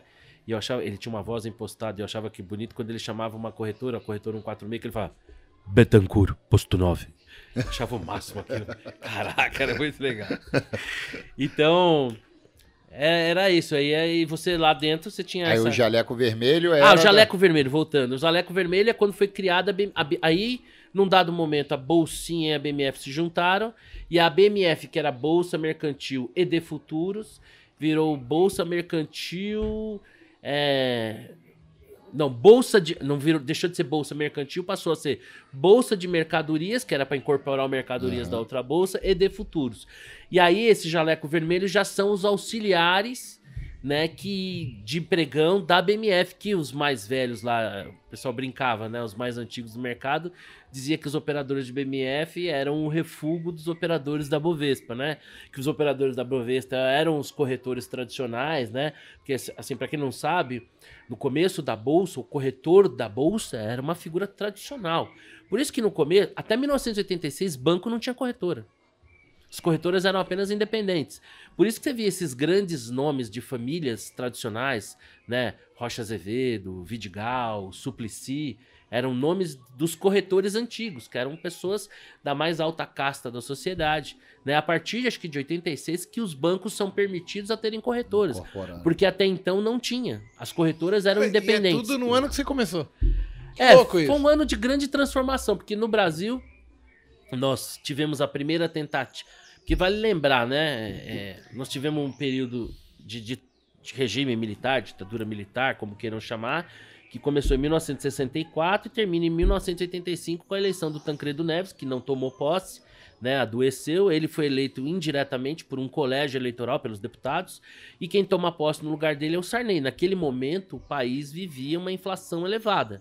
E ali se tem o primeiro plano econômico, que é o plano cruzado, congelar o preço, que foi um tiro na água né? Aí você chega em 89 com uma hiperinflação, 3% de inflação ao dia. Hoje eu fico vendo o pessoal desesperado. É para estar tá mesmo. De fato, a inflação é um problema não só brasileiro, é um problema global. Nós estamos tendo aí um problema de oferta e de demanda tudo acontecendo ao mesmo tempo, mas eu vivi com inflação de 3% ao dia, né? Então, quer dizer. Comprava comida cedo porque tu não sabia o horário que não, seria na tarde. Você né? falou uma coisa interessante. Chama a atenção de quem estiver vendo a gente aqui, mesmo de vocês, prestem atenção.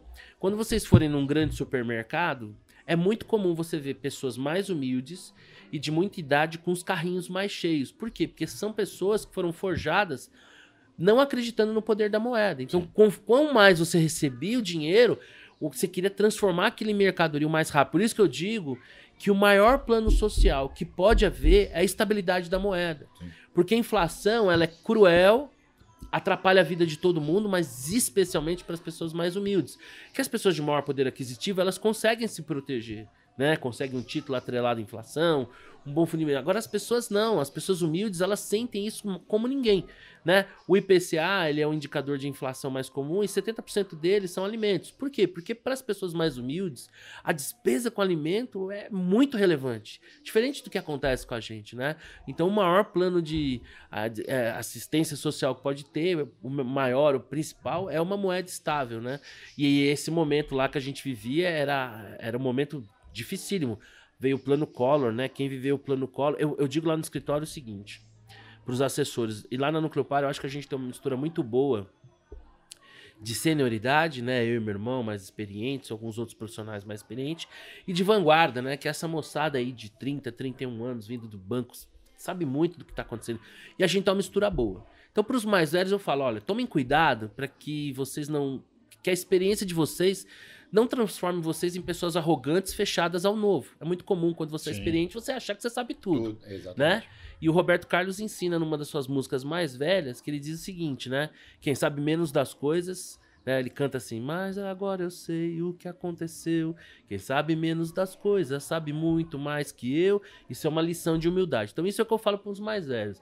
Mas para os mais novos eu falo o seguinte: no Brasil, um camarada com mais de 50 anos, você tem que tratar ele com respeito que se trata um veterano de guerra. Porque esse cara aí já sobreviveu a coisas que se ele sentar para te contar, você não acredita. Né? No plano colo, não foram, assim, muita gente se matou. Suicidou, é isso aí. Sim, é, iniciativas de, de que passaram de, de gerações de família simplesmente acabaram. O meu filho nasceu em abril de 90, né? No, no olho do furacão. Só pude proporcionar para ele um parto num hospital bacana porque eu tinha um plano convênio. Se tivesse feito, guardado dinheiro para pagar, esquece. Então, assim, quem passou por tudo isso, por todos esses planos econômicos, a gente viu muita coisa, né? Muito feriado bancário, né? tipo, a gente viu até bolsa fechada lá no caso Narras, em 89, lá que a bolsa ficou fechada três dias, né? Então, é, foi, foi muita coisa, né? Vi todas essas crises, vi todas as eleições. Foi bastante coisa, bastou, passou bastante água debaixo da ponte. Olha que legal, né? E assim, explicar para o público que está nos vendo é o seguinte: o, o, o que ele falou é de uma forma simples de explicar para vocês o, qual é o problema da inflação real. Quando ele fala que é ruim para o cara mais humilde, por quê? Porque o empresário, o cara que tem grana, ele tem como defender o patrimônio dele aplicando nesse investimento atrelado à inflação. E ele também, como empresário, ele vai repassar preço, né? Sim. Então, assim, a margem dele, teoricamente, se mantém. O cara que é assalariado, o, o, normalmente o salário não acompanha. É, e num cenário onde que a gente tem ainda um número muito elevado de gente desempregada, né? Fruto aí de um... Então, para o pessoal entender. Então, assim, a inflação ela é terrível para a classe mais pobre. Sim, é devastadora. Porque, assim, se você conseguia comprar é, 3 quilos de, de arroz, 2 de feijão, a partir do mês que vem, ou a partir de amanhã, você só consegue comprar um quilo. É, um quilo isso, e meio. Por isso que é tão importante muito. a gente... É por isso que é tão importante a gente cuidar do valor da moeda, né? Dessa, disso que nós conseguimos, né? De, de, dessa estabilidade que foi construída ao longo do tempo e aí independente de governo, de nada. Por isso que é tão importante. É claro que esse problema de inflação que nós estamos vendo no Brasil hoje, diferentemente do que muita gente tenta tirar um proveito político, né? E aqui não quero entrar em mérito, ideologia, nada, cada um com a sua, né? Esse problema não é um problema brasileiro. Esse é um problema de escala global. A gente tem ver, por exemplo, nos Estados Unidos hoje uma inflação recorde, né? Acho que a maior dos últimos 30 anos, Sim. o mesmo se repetir na Alemanha. Né? A gente teve uma combinação de fatores terríveis, né? Porque com a pandemia você tem uma contração das cadeias produtivas, né? As companhias aéreas diminuíram seus voos, mandaram o pessoal de bordo embora, né? As companhias deixaram de contratar o serviço de logística, desativaram Uma plantas de fabris, coisa né? parou, né? Engoliu, chip né? não tem mais para fazer carro. É, então Falta você, de chip. Exatamente, você teve uma contração das cadeias produtivas e você contrai muito mais rápido do que você retoma. E do outro lado, essa soma de incentivos dos governos que né, emitiram, é, assim, guardadas as devidas proporções, talvez só as, no pós-guerra você teve uma ação tão intensa e coordenada dos governos De injeção de, de injeção de capital. capital. Porque o que, que acontece? Tem uma diferença do que a gente está vivendo agora nesse sentido do que foi no subprime. No subprime teve um culpado, né? Os bancos cuidaram mal do crédito. Então, as autoridades monetárias, num primeiro momento, foram reticentes em ajudar, porque a ideia é o seguinte: você emprestou mal, não pagou, quebrou, problema teu. Só que a certo momento eles perceberam que a coisa era tão grande, tão sistêmica, tem até o filme, né? Too Big to Fail, muito grande para quebrar, né? Que eles viram que era, ficava mais caro o, o molho do que o peixe. Então saíram ajudando, tomando controle das instituições. Então, naquela ocasião, tinha um culpado. Agora você viu que os órgãos eles foram muito mais né, rápidos em resposta, porque teoricamente né, a pandemia foi um ato de Deus, não teve um culpado.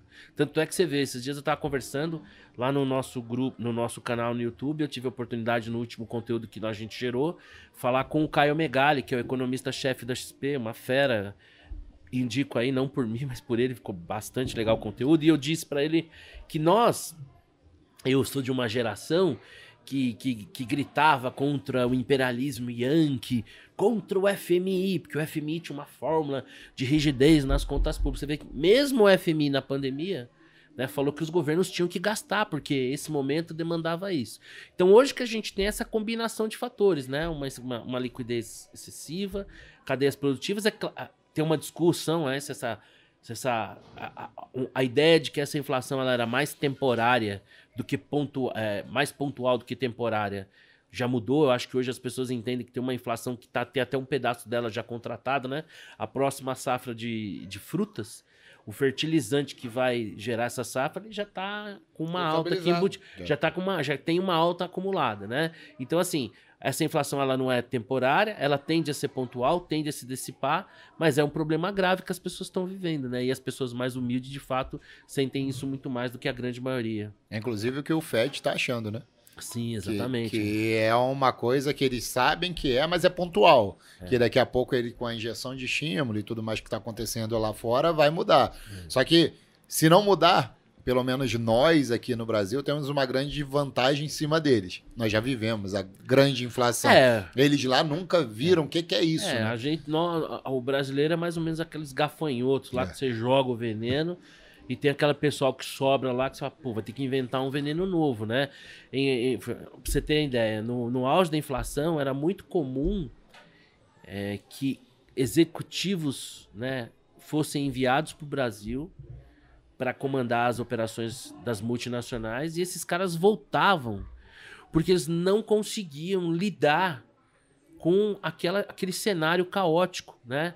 Olha só, cara, para recuperar um pouco a história, quando a gente fez o plano real, a gente estava com uma inflação super elevada, aí se criou a URV, Unidade Real de Valor, que espelhava o valor do dólar, dólar. né?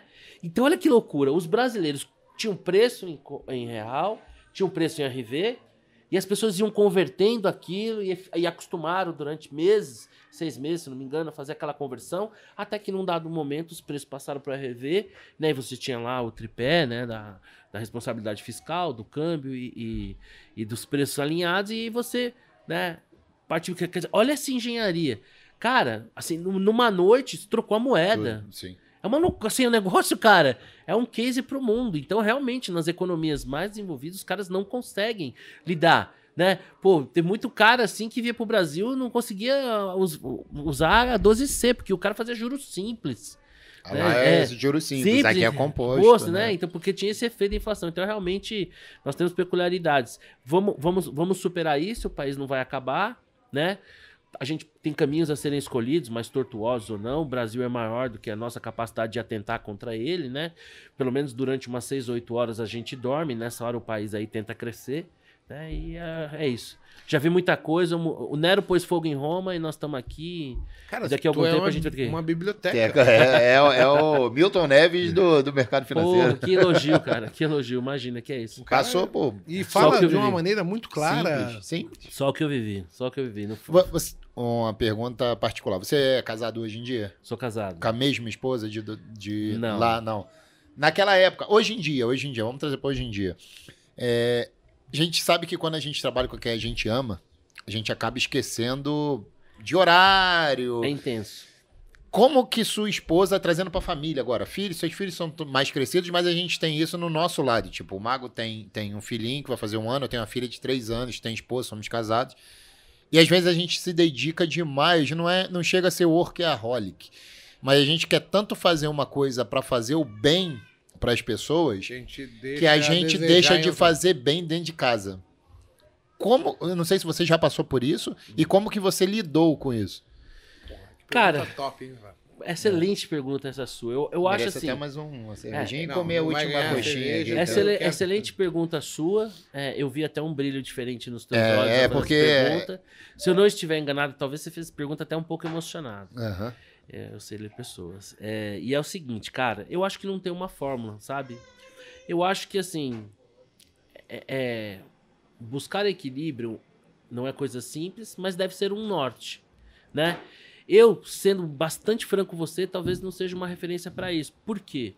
Eu sou muito apaixonado no que faço, sou muito comprometido com o que faço e, e tenho um, exces- um excesso de zelo, um excesso de responsabilidade. Por quê? É uma responsabilidade muito grande, cara, porque eu lido com o fruto do trabalho das pessoas, eu lido com o futuro das pessoas e das suas famílias. Não é pouca coisa. Então, não é um trabalho que dê para se fazer é, de forma morna, né? Então, eu acho que assim, você tem que tentar buscar um equilíbrio. Hoje em dia, né, você tem essa coisa da facilidade da comunicação, né? Então, você tem o WhatsApp ali é, o tempo todo. Eu me coloco, de fato, à disposição dos meus clientes 24 horas por dia, 7 dias por semana. Por quê? Vamos pensar comigo. Não é raro um médico cliente meu me ligar de um plantão, porque é o tempo que o camarada tem para falar. Não é raro um cliente pedir para mim marcar uma reunião num sábado, porque ele não consegue falar durante a semana com o tempo e a atenção devida. Porque isso é uma coisa que a gente deve chamar a atenção das pessoas, né? As pessoas se preocupam com tudo, com todos, e às vezes se preocupam um pouco com elas mesmas e às vezes até com o fruto do seu trabalho. Elas acabam se tornando refém de uma rotina, de um dia a dia. Cara, eu acho que assim, sabe, de vez em quando você tem que dar uma pisada no freio, dar aquela arrumada ali, é o freio de arrumação. Tem que tentar buscar um equilíbrio, mas eu acredito também o seguinte, cara. Se você tiver gastando Alô, seu alô. tempo com intensidade também, por outro lado, para buscar um maior conforto para sua família, para estar garantindo o futuro de um filho, eu acho que é, é um jogo de soma. Então tem que também tem que também ter uma cumplicidade de quem tá do teu lado, de entender que aquele seu sacrifício pessoal, que ninguém tá sendo mais sacrificado que você mesmo, ninguém, né? A gente sempre, às vezes você vê até Porque meio A gente tá no meio da é, batalha, a gente né? vê até meio como vilão, né? Pô, mas também você tá se ausentando, você tá sendo intenso, porque você tá pensando na segurança da sua família, no conforto da sua família, de que não falte nada da sua família, de você garantir o futuro do seu filho. Eu hoje estou vivendo um momento de regozijo na minha vida, porque eu tenho um filho de 28 anos, que é diretor de criação de uma agência, foi indicado aí, não, deu para levar, né, filho, mas só a indicação já valeu para aquele prêmio Profissionais do Ano da, da. Globo, com uma campanha que ele fez parte lá, é, do uniforme dos brasileiros lá das Havaianas. Foi muito orgulhoso, um design formado pela SPM, que é uma baita faculdade. Bacana. O outro é economista, tem 31 anos, é meu sócio. Né? Tem aqueles atletas de Ironman que eles tatuam na batata da perna, né? O símbolo da natação, do Aham. ciclismo. Eu vou tatuar é SPM num lado e PUC do outro. Porque quando eu olho pra trás, vejo as agruras pelas quais eu passei na minha vida pessoal, as dificuldades que eu enfrentei. E que hoje eu tenho. Ontem, nós estávamos num casamento e meu filho mais velho falou assim: Nossa, é muito louco isso, né? Hoje eu não dependo mais. Cara, aquilo me deu um alívio. Porque assim, eu quero viver muitos anos, porque pai é um mandato que não vence, né? Eu quero participar da vida dos meus filhos o quanto Deus me permitir, mas é uma sensação muito reconfortante olhar para aqueles dois caras e saberem que eu formei eles, que hoje eles são independentes e que se eu vier a faltar, eles não vão estar largados, não vão passar necessidade nem nada. Só que isso não foi construído que não fosse com muito trabalho, com muito sacrifício e muitas vezes com ausência. Com né? ausência. Eu fui pai muito jovem, cara. Então, assim, eu fui pai, o Caio, na, Caio é de 90, de abril de 90, eu tinha 22 anos. Então, boa parte da infância dos meus filhos, tem uma música do Oswaldo Montenegro que ele fala do pescador e da ingenuidade do pescador, e ele diz num refrão assim, né? O pescador que se encanta mais com a rede do que com o mar. Porque ele é tão ingênuo que ele não consegue perceber a grandiosidade do mar. Então ele fica entretido ali com a rede que traz o peixe para ele. Então eu, muito jovem, não conseguia entender o que, que é isso aqui. Isso aqui é um milagre. As pessoas ficam procurando milagres. Ai, porque a mancha na janela que pareceu não sei o que lá. Não. Milagre é isso aqui, cara. Duas pessoas se unem, se amam e criam uma vida. Cara, isso aqui é um milagre. Esse milagre está acontecendo aqui todo dia. Do dia que ele trouxe aqui para casa dele, sem Tá saber aqui, o que estava acontecendo, é pro primeiro dia que vai andar, pro primeiro dia que vai falar, né? Então assim, não é fórmula simples. Cada casal tem uma dinâmica, cada família tem uma dinâmica.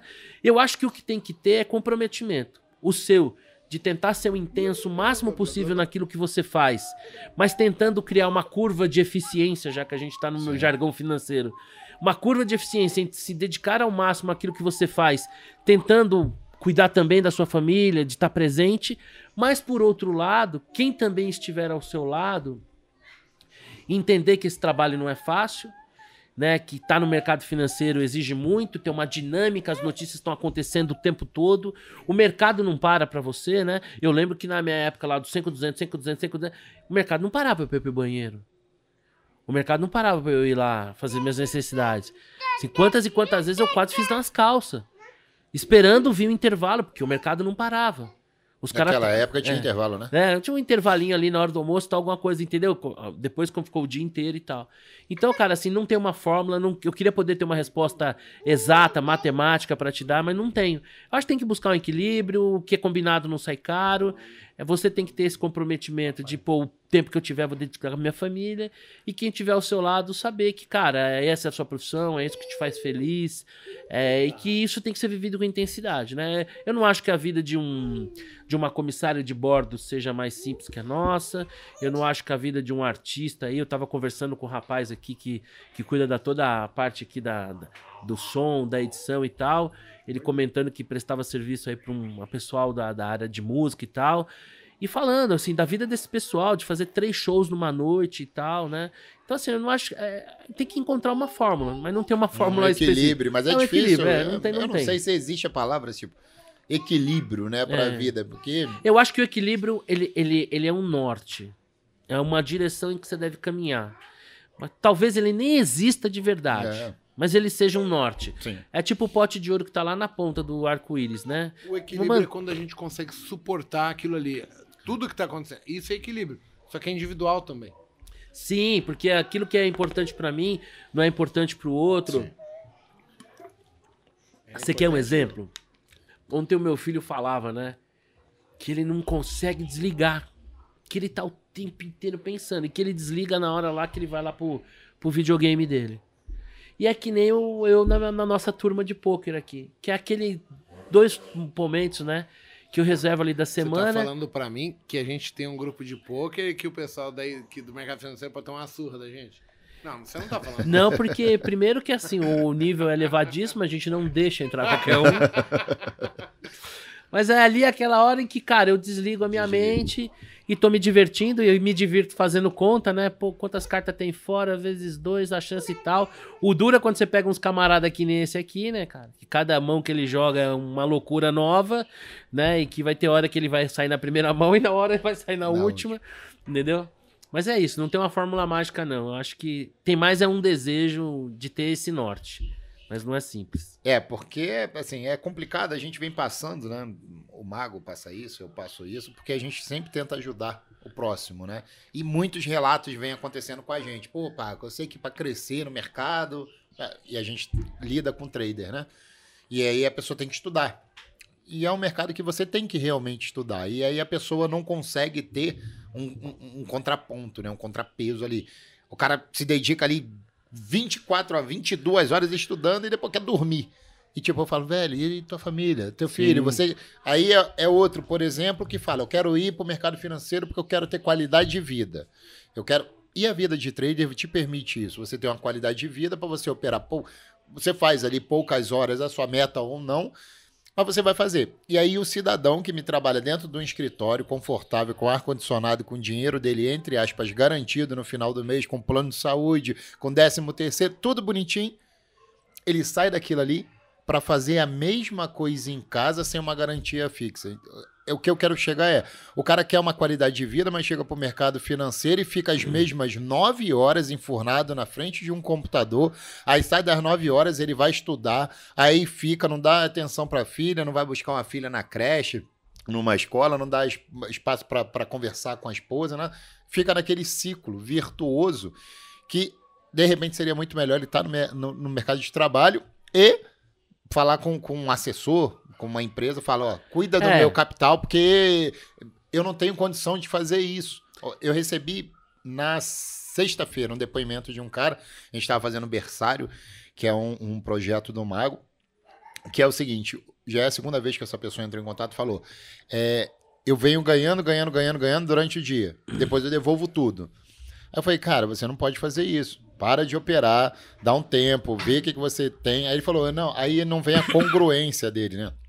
Eu não posso parar de operar porque eu dependo do dinheiro para pagar as contas em casa, eu não tenho mais nada. Aí não tem congruência. Como é que ele precisa do dinheiro para pagar se ele recebe depois devolve tudo e fica negativo? Então entra em vício, entra em uma porção de coisa que faz a conturbação na mente da, da pessoa, né? Cara, não tem fórmula mágica na vida. Não existe opção sem renúncia, né? Quando a gente opta por uma coisa ou quando a gente opta por um caminho, isso aí tem um custo, né? Mas não eu tem ente... como dar um passo para a direita sem estar tá longe, longe da, da esquerda. esquerda. Não tem como, Perfeito. isso aí não tem jeito.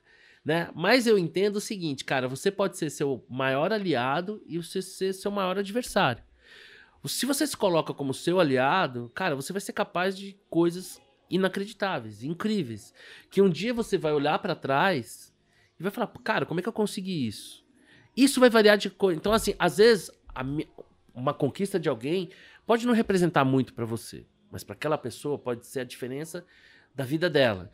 Então eu vou por mim do que eu tava falando agora, quer dizer, quando eu olho para trás, que eu vejo, poxa, meus filhos estão formados, são financeiramente independentes, cara, isso foi um caminho hercúleo. Até o dia que eu tirei essas coisinhas lá da maternidade, eu lembro que o primeiro eu cheguei em casa e falei, cara, o que, que eu faço agora? Ah, não sei, vou dar um banho. Quer dizer, olha o caminho que foi percorrido, olha os riscos, olha os obstáculos. Cara, isso é uma coisa, é uma façanha, né? Então, o que eu diria é assim, eu acho que você tem que tentar identificar, no caso desse rapaz aí, né? É o seguinte, cara, que ele é, o maior adversário é ele mesmo. Ele tem que olhar para dentro dele, fazer essa análise crítica.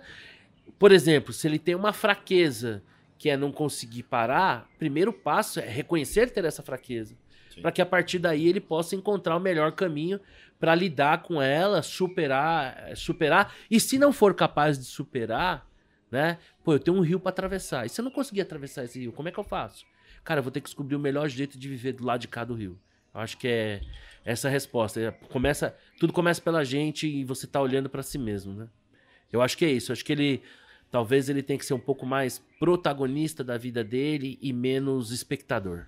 Deixa, deixa eu quero fazer uma pergunta pessoal minha para você. É. Assim, você falou que começou Pergunta em 86. é sua, não garanto se eu respondo, mas tudo bem. Não, vai, vai responder, é fácil a é. resposta. Começou em 86. Então, assim, eu acho que você já viu todo tipo de gente entrando aqui, quebrando a cara, sendo bem sucedido, Sim. dando certo, dando errado. Certo. Mas, assim, se você fosse pontuar os que deram certo, qual era a maior característica? E os que deram errado, qual é a maior característica do cara? Eu vou começar pelos que deram certo, que eu acho que são as pessoas que investiram em conhecimento e no tempo, né? As pessoas querem. Hoje nós vivemos um, um tempo onde que é tudo muito para ontem. Imediatista. É, tem que quero ficar rico amanhã. Amanhã. Quando você vê os grandes investidores da, da, da, da bolsa, você pega um Bart da vida, esse cara carregou a posição a vida inteira, né? Os, os grandes investimentos. Então eu diria que assim, o que eu vejo nos grandes vencedores é disciplina, né? Investir em conhecimento, apostar no tempo como um aliado. O que que eu vi no, nos. Porque assim, cara, eu já vi pessoas brilhantes, mas quebrarem a cara de forma colossal. Exatamente porque as pessoas brilhantes pensam grande, elas são capazes de grandes conquistas, mas também de grandes cagadas. Por quê? Quem morre afogado? Quem sabe nadar. Mas como assim quem morre afogado, quem sabe nadar? Quem não sabe nadar entra com, água, entra com água pela canela. Então eu vou te dar um exemplo. E não, por você favor. Nunca, é eu difícil não, você é. ver um cara que morreu afogado e não sabia nadar. Porque e- o cara já não entra É. Já na não água. entra. Ou, ou Ah, bateu a onda e levou É. ele Os acidentes-. Só Por exemplo, eu durante um tempo na minha vida fiz uns saltos aqui no Centro Nacional de Paraquedismo de Boituva, né? E ali naquele tempo você vê. Já é o segundo que fala de paraquedas. Tá desafiando Eu, gente que eu vou ter coragem. que... sa- Porque eu... É, e os meus coragem, saltos não foram assistidos, meus saltos foram no grito Será que mesmo, o Dudu que vai ter que ir com o gimbal era só fita extrator e pular. É porque eu falei, o meu avô foi da segunda turma que trouxe o paraquedismo pro Brasil. Ah, é? E eu queria pular pra homenageá-lo. Então ele entendeu? deve ter servido lá no Campo dos Afonsos, né? Que o batalhão de Foi paraquedistas lá no Rio- lá no Rio de Janeiro. Eu te falei que eu nasci em Marechal Ele tem Hermes. Marechal, ele É. tem uma sala com o nome dele, É Coronel aí. Hélio Moore. É isso aí. O Campo Eu dos vou Afonsos. pular, é, quando já eu era- é saltar, já é o segundo É, que tá quando eu era disso. garoto, eu. O eu- Campos falou, o Roberto Campos você citou, mas aí tem um Roberto Campos que veio aqui. Ah, com- com- um, com- um xará famoso. É, que ele falou exatamente, ele também saltava. Então lá no, no- eu fiz 10 saltos, né? Eu saltava com aquela fita extratora, sozinho, enfim e tal. E, Sozinho. é, e lá, cara, o que acontece? O que, que, você, o que, que você aprende lá? Disciplina, né, cara? Sim. Eu fiz dois dias de curso. Isso faz 20 anos, mas eu ainda sei falar pra você. Células infladas, linhas estendidas e desembaraçadas, velame funcional, slide baixo. Porque o cara fez eu repetir isso 5 mil vezes em dois dias. Então eu nunca Repetição. me esqueci Repetição. né? Ah, emergência. Né? Então, é, eu acho que assim, cara, dos, do- do- dos ganhadores, eu acho que é disciplina, conhecimento, in- investir em conhecimento, Repetição. método, repetição, Tempo. treinamento e o tempo. O tempo Daqueles- é sinistro. É, o tempo, porque o tempo tem um efeito, né, cara? Mas tem Você um vai filme, amadurecendo. tem um filme tem um filme que conta a história de um cara que ele, no auge da Guerra Fria, tinha um medo danado de uma guerra nuclear, e ele constrói um super abrigo na, na casa dele, e o filho dele se intoca lá com a mulher e ele, ele morre lá dentro daquele buraco, e pô, o filho dele vive a vida inteira lá, até que um dia o cara sai e ele sai no mundo atual. E ele tinha uns cards de beisebol que era dele de criança. Meu, ele sai milionário de lá. Porque ele preservou aqueles cards. E aqueles cards valem 300 mil, 400 mil, um milhão. Mostrou o quê? O valor do tempo, né? Imagina o cara que comprou essas ações. Então, eu acho que os grandes ganhadores são os caras que, que eles apostam no tempo e, e tiram proveito do erro do momento. Sim. Porque o mercado ele é soberano, mas o mercado erra. Né?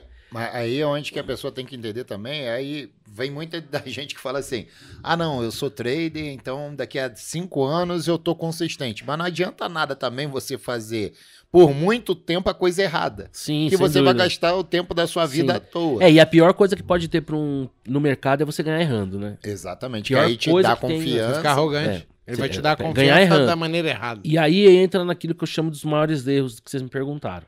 Então, assim, eu atendi dois grandes investidores, dois grandes investidores, é, que eles, eles eram excelentes analistas. Eles conseguiam olhar uma empresa e enxergar o potencial delas. Eles conseguiam fazer uma análise macro e inserir o potencial dessas empresas dentro dessa análise. Eles eram caras assim que tinham uma intuição incrível, no sentido de ser quase que parte deles lidar com esses números, né? É, E o que, que esses dois caras têm em comum? Eles acreditavam tanto na análise deles, e eles estavam certos, tá? Eles acreditavam tanto na análise deles, tanto na análise deles, que eles desconsideravam o acaso. Desconsideravam o que poderia acontecer, independente daquilo que estava previsto no fundamento. Então, vou dar o exemplo de um. Um deles tinha uma posição enorme numa companhia, posição super alavancada, de uma para cinco vezes. Nós estamos falando aqui de centenas de milhões. E eu fui jantar com esse camarada e perguntei para ele o seguinte: Você tem noção de quantos pregões você tem desse papel? Ah, nunca parei de fazer essa conta. Falei: Você tem meio mês. 15 dias pra desfazer a posição. Então você tem, assim, se eventualmente acontecer alguma coisa, num cenário normal, você levaria me- meio mês para desmontar sua posição que está alavancada de 1 para 5. Eu acho que seria prudente a gente tentar procurar um banco, alguma coisa, para comprar umas puts sintética, fora de mercado, que a gente pudesse acionar a qualquer Trava, momento. sim. Ah, não, com o dinheiro que eu vou gastar isso, eu compro mais ação, ela vou essa empresa tá muito barata. E ele tinha razão. E tava mesmo. Tava tão barato que ele foi rolando posição de 6, 7 reais até 12 reais. E com os lucros da rolagem, ele aumentava a posição. Caraca. E foi aumentando a posição, aumentando, até esse dia que nós fomos. Fala até o restaurante, ali na rua Avanha andava, no Walter Mancini, numa noite de sexta-feira. Família Mancini. É, tem o Família Mancini de um lado e o Walter Mancini do outro, né? E aí eu falei isso pra ele. E falei: olha, se pegarem o Obama fazendo alguma besteira lá no jardim da Casa Branca, Tu tá ferrado. você tá ferrado. E aí veio a crise da Grécia, numa quinta-feira. A ação, 2010. tava, a ação tava 12 e na terça-feira ela tava. Não, é, tava 8,60. Faz a conta, quantos por cento dá? Ele tentando sair, derruba o preço. Não. O que aconteceu? Virou zero a posição dele, virou pó. Nossa. Virou pó. Só não ficou devendo. E agora eu vou contar uma história pra vocês. Porque eu saí vendendo a posição dele. Que eu perguntei pra ele: você vai mandar a margem amanhã? Que é essa época que o Igor falou. Ah, não preciso ver, não sei. Como ele gaguejou, eu falei: ah, então tá. E eu comecei a vender a posição dele. E aí, a certa altura, eu falei pra ele: ó, já vendi tanto da tua posição. Ah, mas eu não mandei vender. Eu falei: ó, no call de fechamento tá dando tanto de day trade. Você não quer? Só que é o seguinte, ou você fica com a posição vendida, eu vou zerar aqui na carteira própria da corretora. Ah, então eu fico com a posição. Então, se nós não tivéssemos saído naquele dia, da do, de um começo, não teria tido tempo. Por quê? Porque o mercado é cruel. Sim, E o mercado, ele sente cheiro de carniça longe. com certeza. Vamos lá. O que, que acontece em situações como essa? Eu tenho um termo. Eu sou carregador do papel e eu carrego termo. O que, que é mais barato? Eu carregar termo de um mês, termo de dois meses ou termo de 180 dias? Por equivalência de taxa, os termos mais longos, São a taxa fica mais, barata. barata. Quando eu começo a liquidar um termo longo, abaixo do preço final do termo, com prejuízo e muito antes do prazo, qual é o sinal que eu tô mandando no mercado? Não tô, alguma- tô liquidando o meu termo porque eu não tenho margem para bancar. Aí, meu amigo, os abutres sentem o cheiro, o que, que eles fazem? Começam a ficar short no papel. E começam a derrubar o papel, porque quanto mais derruba o papel, mais vai chamar a margem pro cara que já não tem margem, tá liquidando um termo antecipado. E ao fazer isso, eles estão acelerando a própria baixa e no final é o cara que vai dar zeragem para essa posição short. Onde é que foi o grande erro desse cara? Ele era um baita analista, se ele tivesse comprado um por um, estaria trilhardário hoje, mas ele acreditava tanto na análise dele. Se expôs Ele estava tão certo de que. E ele estava certo, Só Só- esqueceu um fator. que é, a, é, é, a- é o quão. uma- Time. o, não, o quão uma boiada Ah, pode ser oh. irracional. Não adianta você parar na frente de uma boiada e falar, calma, boiada, que tá tudo não certo. vai parar. Se você gritar fogo dentro do cinema, meu amigo, as pessoas levantam e correm. Ninguém vai ver, ah, será que tá pegando fogo mesmo? Mas vamos chamar o bombeiro. Não, e no mercado não é diferente. Então, quando você subestima o estouro da boiada, e quando você se alavanca subestimando o estouro da boiada, esquece. Já era, caixão e vela preta. Então eu vi os dois caras que nos meus 36 anos de mercado foram os caras que, na minha capacidade de, de observação, talvez tenham sido das- dos mais técnicos, os mais capazes de valer. Porque a a- como é que você faz o valuation de uma empresa? Você tem uma série de mecanismos, mas ninguém pode atestar, tem uma regra pronta.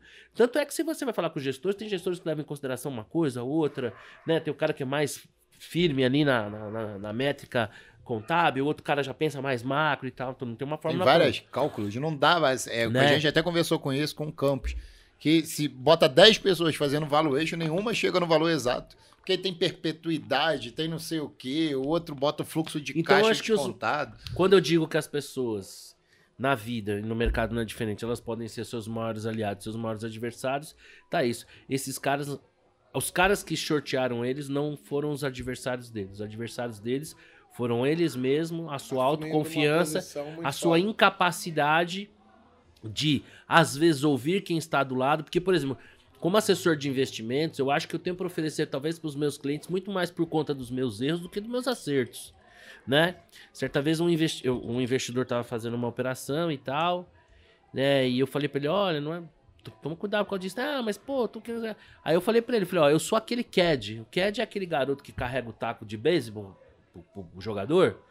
Mas é o cara que tá naquele field lá todo dia. Ele sabe em cada lugar daquele campo qual é o melhor taco pro camarada usar. Então, mesmo o cara No chega. golfe, né? Tá É, é, beisebol eu falei, no golfe. Né? Então o CAD é aquele cara que ele não é o jogador fodão lá do circuito, mas ele é o cara que sabe que ali naquele field o melhor ferro pra ele bater é esse ou É, aquele. ele viu mil vezes o cara Então, bate- Cara, de alguma maneira, eu acho que eu procuro emprestar a minha experiência para os nossos clientes dessa maneira, né? Como foi na pandemia, de certa maneira, nós somos muito diligentes em relação ao perfil de cada cliente, né? E como ele lida com as oscilações. Então, ao sermos diligentes, mesmo a pandemia que foi um tremendo turbulência, nenhum dos nossos clientes quis pular fora do avião. Não pulou. Eu ia É. te fazer essa pergunta. Nenhum dos nossos Você clientes- não, nem falou com eles, olha, Não, não. eu acho prudente. Não, na verdade, o que os clientes me procuravam e o que eu compartilhava com eles era o seguinte, né? É, eu, não, eu não tenho a pretensão aqui de ser um futurólogo e de garantir nada, mas eu posso emprestar para vocês a minha experiência por tudo que eu vi. Então, as crises, cada uma delas tem uma dinâmica. Acontece por um motivo, dura um determinado tempo, se recupera num determinado tempo. O que, que todas essas crises têm em comum daquilo que você pode observar para trás, em termos de mercado financeiro? que passado um determinado tempo o mercado já começa a trabalhar acima do, do, do patamar que estava pré-crise, que as crises mais longas ou menos longas elas passam, que nesses momentos são os momentos em que os grandes investidores tiram proveito né, do desespero da massa, né, e que se de fato faria sentido naquele. E o que eu aprendi é que grandes movimentações e momentos de elevada volatilidade invariavelmente custam caro e se mostram ineficientes na curva do tempo. Ah, encosta a bunda na parede e não faz nada. Não é isso, mas invariavelmente, porque aí não tem regra e cada um tem que saber o que lhe é confortável. Né? Eu ouvi cara falar, puta, 65 mil vai para 30 mil, vamos vender tudo. Né? Eu falei para um cliente meu, você quer vender? Muda de assessor, vende por outro escritório que eu não quero fazer parte disso. É fácil falar isso para um cliente grande, mas respeito não se pede, se Sim. conquista. Exatamente. Então eu falei pro cara, você quer fazer isso? Não conte comigo. Você tá desesperado, tá louco, você tá precisando do dinheiro, o que que tá acontecendo? Você né? Por que que você precisa realizar? Por quê? Porque aquela... É, eu vou até falar um pouco sobre essa- essa- essas baixas. Então, assim, é, o que eu vi dessas crises todas é que elas têm esse padrão, né, que elas passam, que até brinco, falo, ó, Nero pôs fogo em Roma e nós estamos aqui. Né? Não foi a primeira crise que eu vivi, né? World Trade Center, Subprime, Grécia, Tigre Asiático. E essas crises tinham essas características. O que, que eu acho que aconteceu nessa crise da pandemia? Eu acho que ela- essa, essa baixa gigantesca, ela, a meu ver, é, isso é um, é um entendimento meu e eu não sei nem se eu estou certo, mas enfim. Eu acho que ela se deu em três grandes etapas. A primeira etapa é você precificar um evento. Nós temos a pandemia, a pandemia vai atrapalhar a circulação da moeda, as empresas vão produzir menos, vão faturar menos, as empresas valem menos porque o mundo vale menos. Uhum. Então a gente tem um, temos que precificar isso.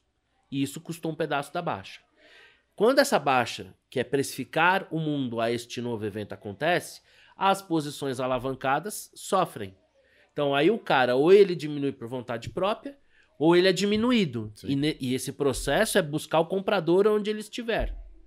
E aí você tem a segunda etapa da baixa, acelerando aquela baixa original, que é a baixa da reprecificação do evento. E aí você chega naquela terceira etapa da baixa, que é quando o investidor capitula. Ele não aguenta mais perder.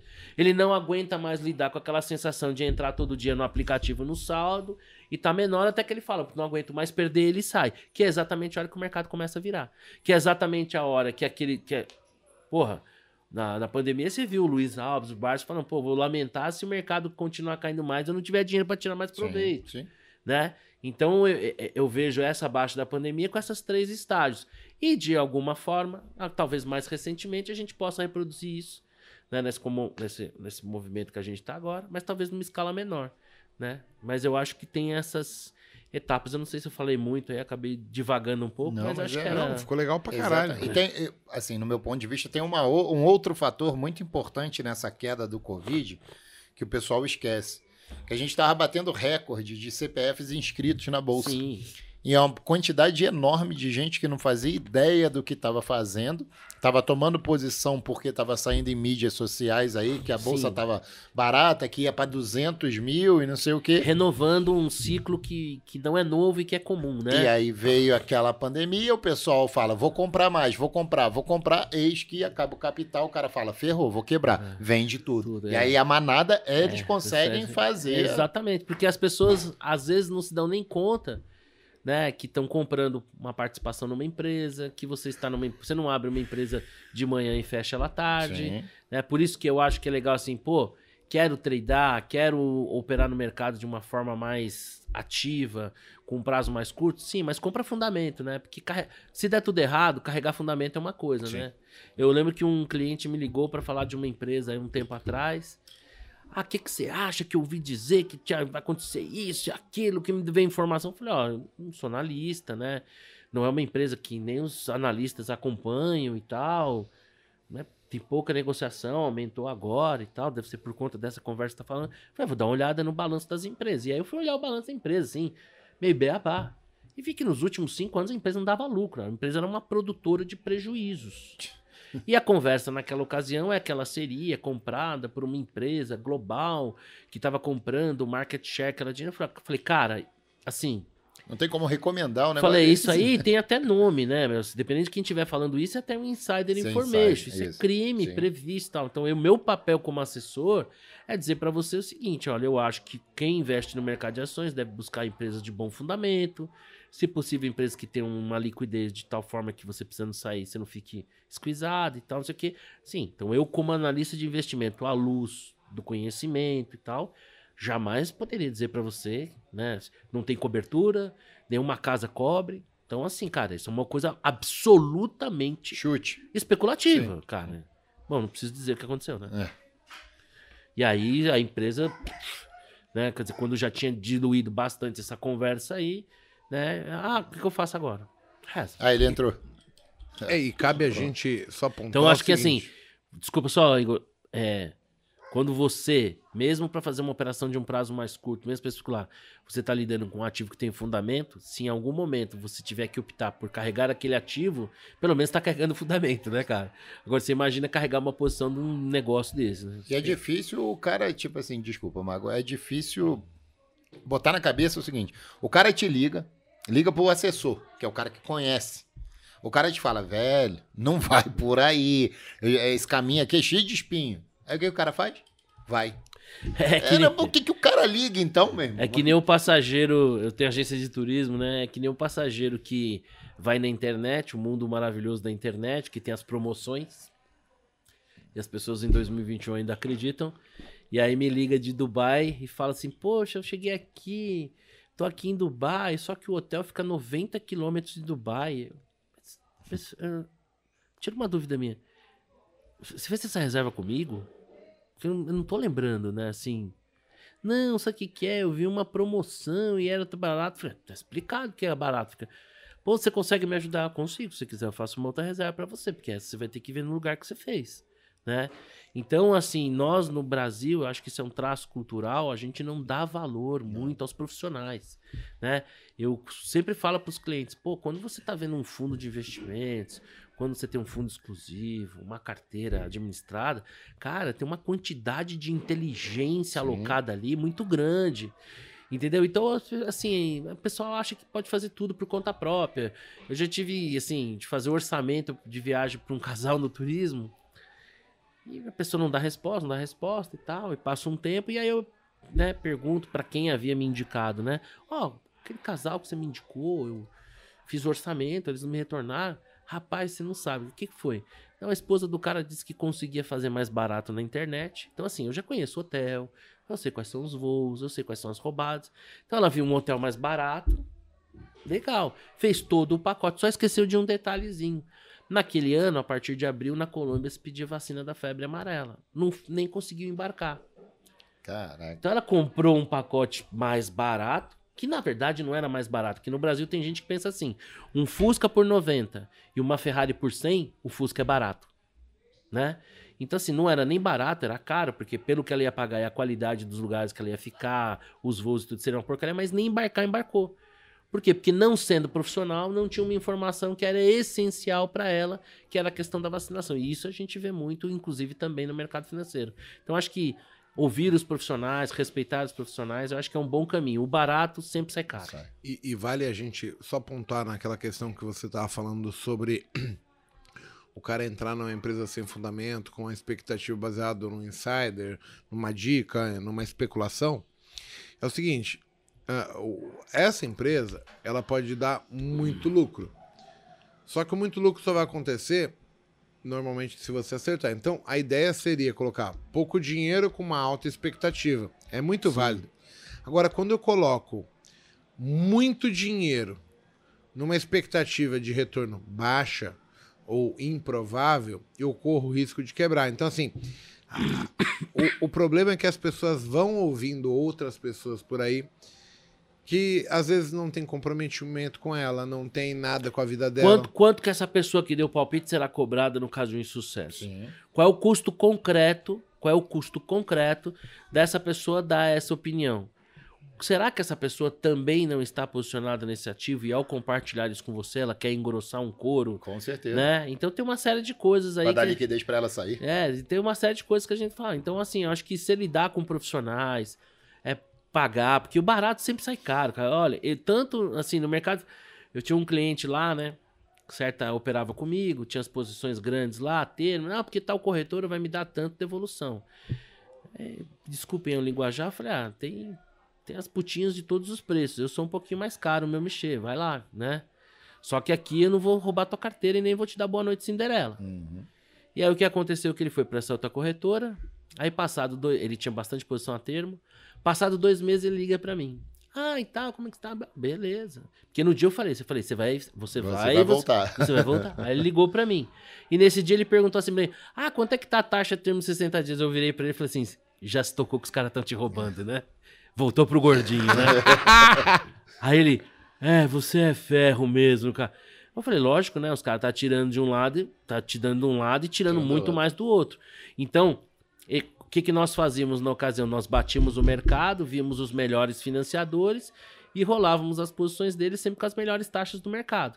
Por quê? Porque os meus clientes são minhas galinhas dos ovos de ouro. Eu quero que eles coloquem um ovo de ouro para mim para o resto da vida. Eu vou tratar eles a pão de ló. Agora, se eu abrir a galinha para ver quanto ouro tem dentro, eu fico sem os ovos e mato a galinha. Yeah, Então isso é um beabá. Ninguém consegue perenidade se você não vê no seu cliente. Cara, eu dou minha vida pelos meus clientes. São eles que vão me trazer novos clientes. A perenidade da minha empresa, o meu sustento depende deles, né? Eu vou abrir lá a galinha para ver quanto ouro tem dentro. E aí ele vou, acabou voltando. Eu falei, pô, demorou para você perceber, né? Que, dois que, meses aí. Mas demorou pra você perceber, né? Aí falou, é, você é foda, né, gordinho? Eu falei, é, então, um bom filho a casa torna, seja bem-vindo. Aqui a gente vai cobrar o nosso michezinho, né? Mas não vamos dar boa noite Cinderela, não vamos meter a mão na tua carteira nem nada. É o combinado, não sai caro. E foi... Falar nisso, já verificou se a sua carteira tá aí, porque o Paco é do Rio. Ah, é? Não, não tá tranquilo. pô. A gente. eu sei. A, gente... a minha tá do lado dele, velho. Olha tá ali, ó. Mas ele é, é do. só preposto porque, porque ele é carioca Mas, também. Apesar ó. do meu sotaque, nós somos conterrâneos. Eu nasci no Rio de Janeiro, em Marechal Hermes. Vim com dias de vida para cá. Me considero paulista, porque amo São Paulo. Tenho essa terra aqui como uma terra de coração. Meus filhos nasceram aqui. Mas, tem, mas nasci no Rio de Janeiro, em Marechal Hermes. Ele falou que o, o seu avô era paraquedista. É. Eu fiz, quando era criança, no final da rua ali que minha avó morava, dá no Campo dos Afonsos, que é um grande quartel da aeronáutica ali. Eu era criança, eu ficava louco vendo os exercícios, passava aqueles avião da Força Aérea, Hércules, né? É. Os Hércules. Hércules, aí cuspindo ali os paraquedistas e tal. Eu ia fazer colônia de férias lá, então nós somos conterrâneos. Então, isso aí. É, da, do Exército. Cara, é, somos conterrâneos. bate-papo foi foda aqui, meu. É, eu, eu, aprendi muito aqui. Imagina, só a troca de figurinhas. É, é bom que você repara assim, quando o bate-papo é bom, a gente quase não fala, né? A gente ouve, ouve, ainda ouve. Mais em, ei, ou o participante ainda, fala pra um caralho. É, e ainda mais encontra o tagarela que nem eu, né? Você sabe que eu, só pra finalizar aqui, contar uma historinha rápida. Pô, cara, eu sou o maior entusiasta do Viva Voz no carro, sabe por quê? Porque eu, eu, falo tanto que quando eu não tenho ninguém para falar, ou eu falo sozinho ou eu escrevo. Então não era raro no passado estar tá no trânsito e estar tá alguém olhando assim para mim. Porque via eu trocando a maior ideia sozinho. Com algo viva voz, tô liberado. Era tranquilo, né? Porque eu posso estar na minha loucura ali solitária e o cara acha que eu tô tá trocando tá ideia voz. com alguém, entendeu? Então isso foi bom para mim. Galera, olha só. Bate-papo sensacional com, com o Porto. É, a gente tem o objetivo aqui sempre de trazer convidados que agregam na nossa experiência, que podem abrir a nossa cabeça em termos de oportunidade, de maneiras diferentes. Então, Porto, eu queria agradecer você, cara. Não, cara, sou é... eu que agradeço. Uma oportunidade única, um bate-papo muito legal. É engraçado porque. O pessoal que quiser você, hoje, como assessor, é, eles vão pesquisar o que na internet? Como é que eles é chegam em você? É só entrar no nosso site lá, www.nucleopar.com.br. Nucleopar. Par. Tudo junto. N-U-C-L-E P-A- C-L-O-P-A-R. Núcleo Par. Par. Par. .com.br. É, lá nós temos a história da nossa empresa, quem são os nossos assessores. No YouTube também a gente tem um canal que é o Núcleo Par Investimentos. Lá eu tenho. Nós temos uma playlist lá chamada Núcleo Calls, em que eu recebo alguns gestores de fundos, figuras proeminentes nas suas áreas de, de ação. E é muito legal essa oportunidade que você me deu, porque eu tô sempre na outra ponta, né? Eu tô sempre na ponta de quem tá perguntando e compartilhar essas coisas. Velho adora contar essas histórias, né? Os meninos lá do escritório estão cansados de ouvir, mas é legal compartilhar. É, Não, é legal pra caralho. aqui. Por exemplo, eu hoje eu aprendi muito. É, principalmente eu queria até chamar a atenção do, do público nosso, porque assim, a gente tem bastante empresários que estão tentando. Pô, o cara falar pra mim assim: ah, eu tô tentando não lidar com pessoas. Ah, funcionário na minha empresa é uma bosta. E você, de repente, tem um seguro, tem como entregar pra esse cara uma maneira de ele fazer uma. É uma. Como que eu vou chamar? Proteção, né? uma proteção, mas assim, Sim. ele vai fazer uma passagem dessa carreira dele sem tomar risco, sem se expor. É. E, e aí precisa bater um papo, entender. Tem que ir lá e falar, cara, minha necessidade é X, Y, Z. E os caras conseguem trabalhar, É, entregar pra você algo que te atenda. O mercado brasileiro ele é extremamente sofisticado e por conta do nosso histórico, né, de, de inflação alta, então não por acaso executivos brasileiros se dão bem aí em todos os lugares do mundo. E eu acho que assim não, não é algo recente, mas cada vez se torna mais popular a gente trazer também de fora aquilo que há de melhor, né? Então a gente tá a gente tá hoje a gente tem como atender. Eu não consigo imaginar uma demanda que a gente não consiga atender. Cara, parabéns. Paco, tem alguma coisa aí pra. Já tô concluir? me cadastrando aqui no, no, no YouTube dos caras pra dar uma Legal, olhada. Não, ele fala que ele fala de uma maneira muito clara, muito fácil o entendimento. achei Agora eu entendi. Se eu fosse mulher, né, o gordinho conquistador. Pessoal, obrigado mais uma vez. É um prazer estar aqui de novo, ainda mais quando a gente tem feras como essa daqui na mesa, né? Pô, eu queria agradecer a presença do Marcelo. É, meu muito obrigado. Assim, você engrandeceu o programa, trouxe Obrigado. conteúdo relevante, vasto e, e de fácil entendimento para todo mundo. Parabéns. Então, meu muito obrigado. Não, sou eu que agradeço. É... Eu, eu sou um abençoado. é, tenho duas iniciativas: o turismo, que é uma paixão, um xodó, e a minha iniciativa principal, que é os investimentos. E eu sou um abençoado porque amo o que faço. Né? Então, tá aqui e falar sobre isso pô, é uma excelente oportunidade. Eu sou muito grato. Valeu muito mesmo, obrigado. Muito obrigado. Pessoal, estamos encerrando mais um Botecash. Eu queria agradecer a presença de vocês. Até o próximo Botecash aí. Valeu! Valeu, pessoal! Valeu, um abraço.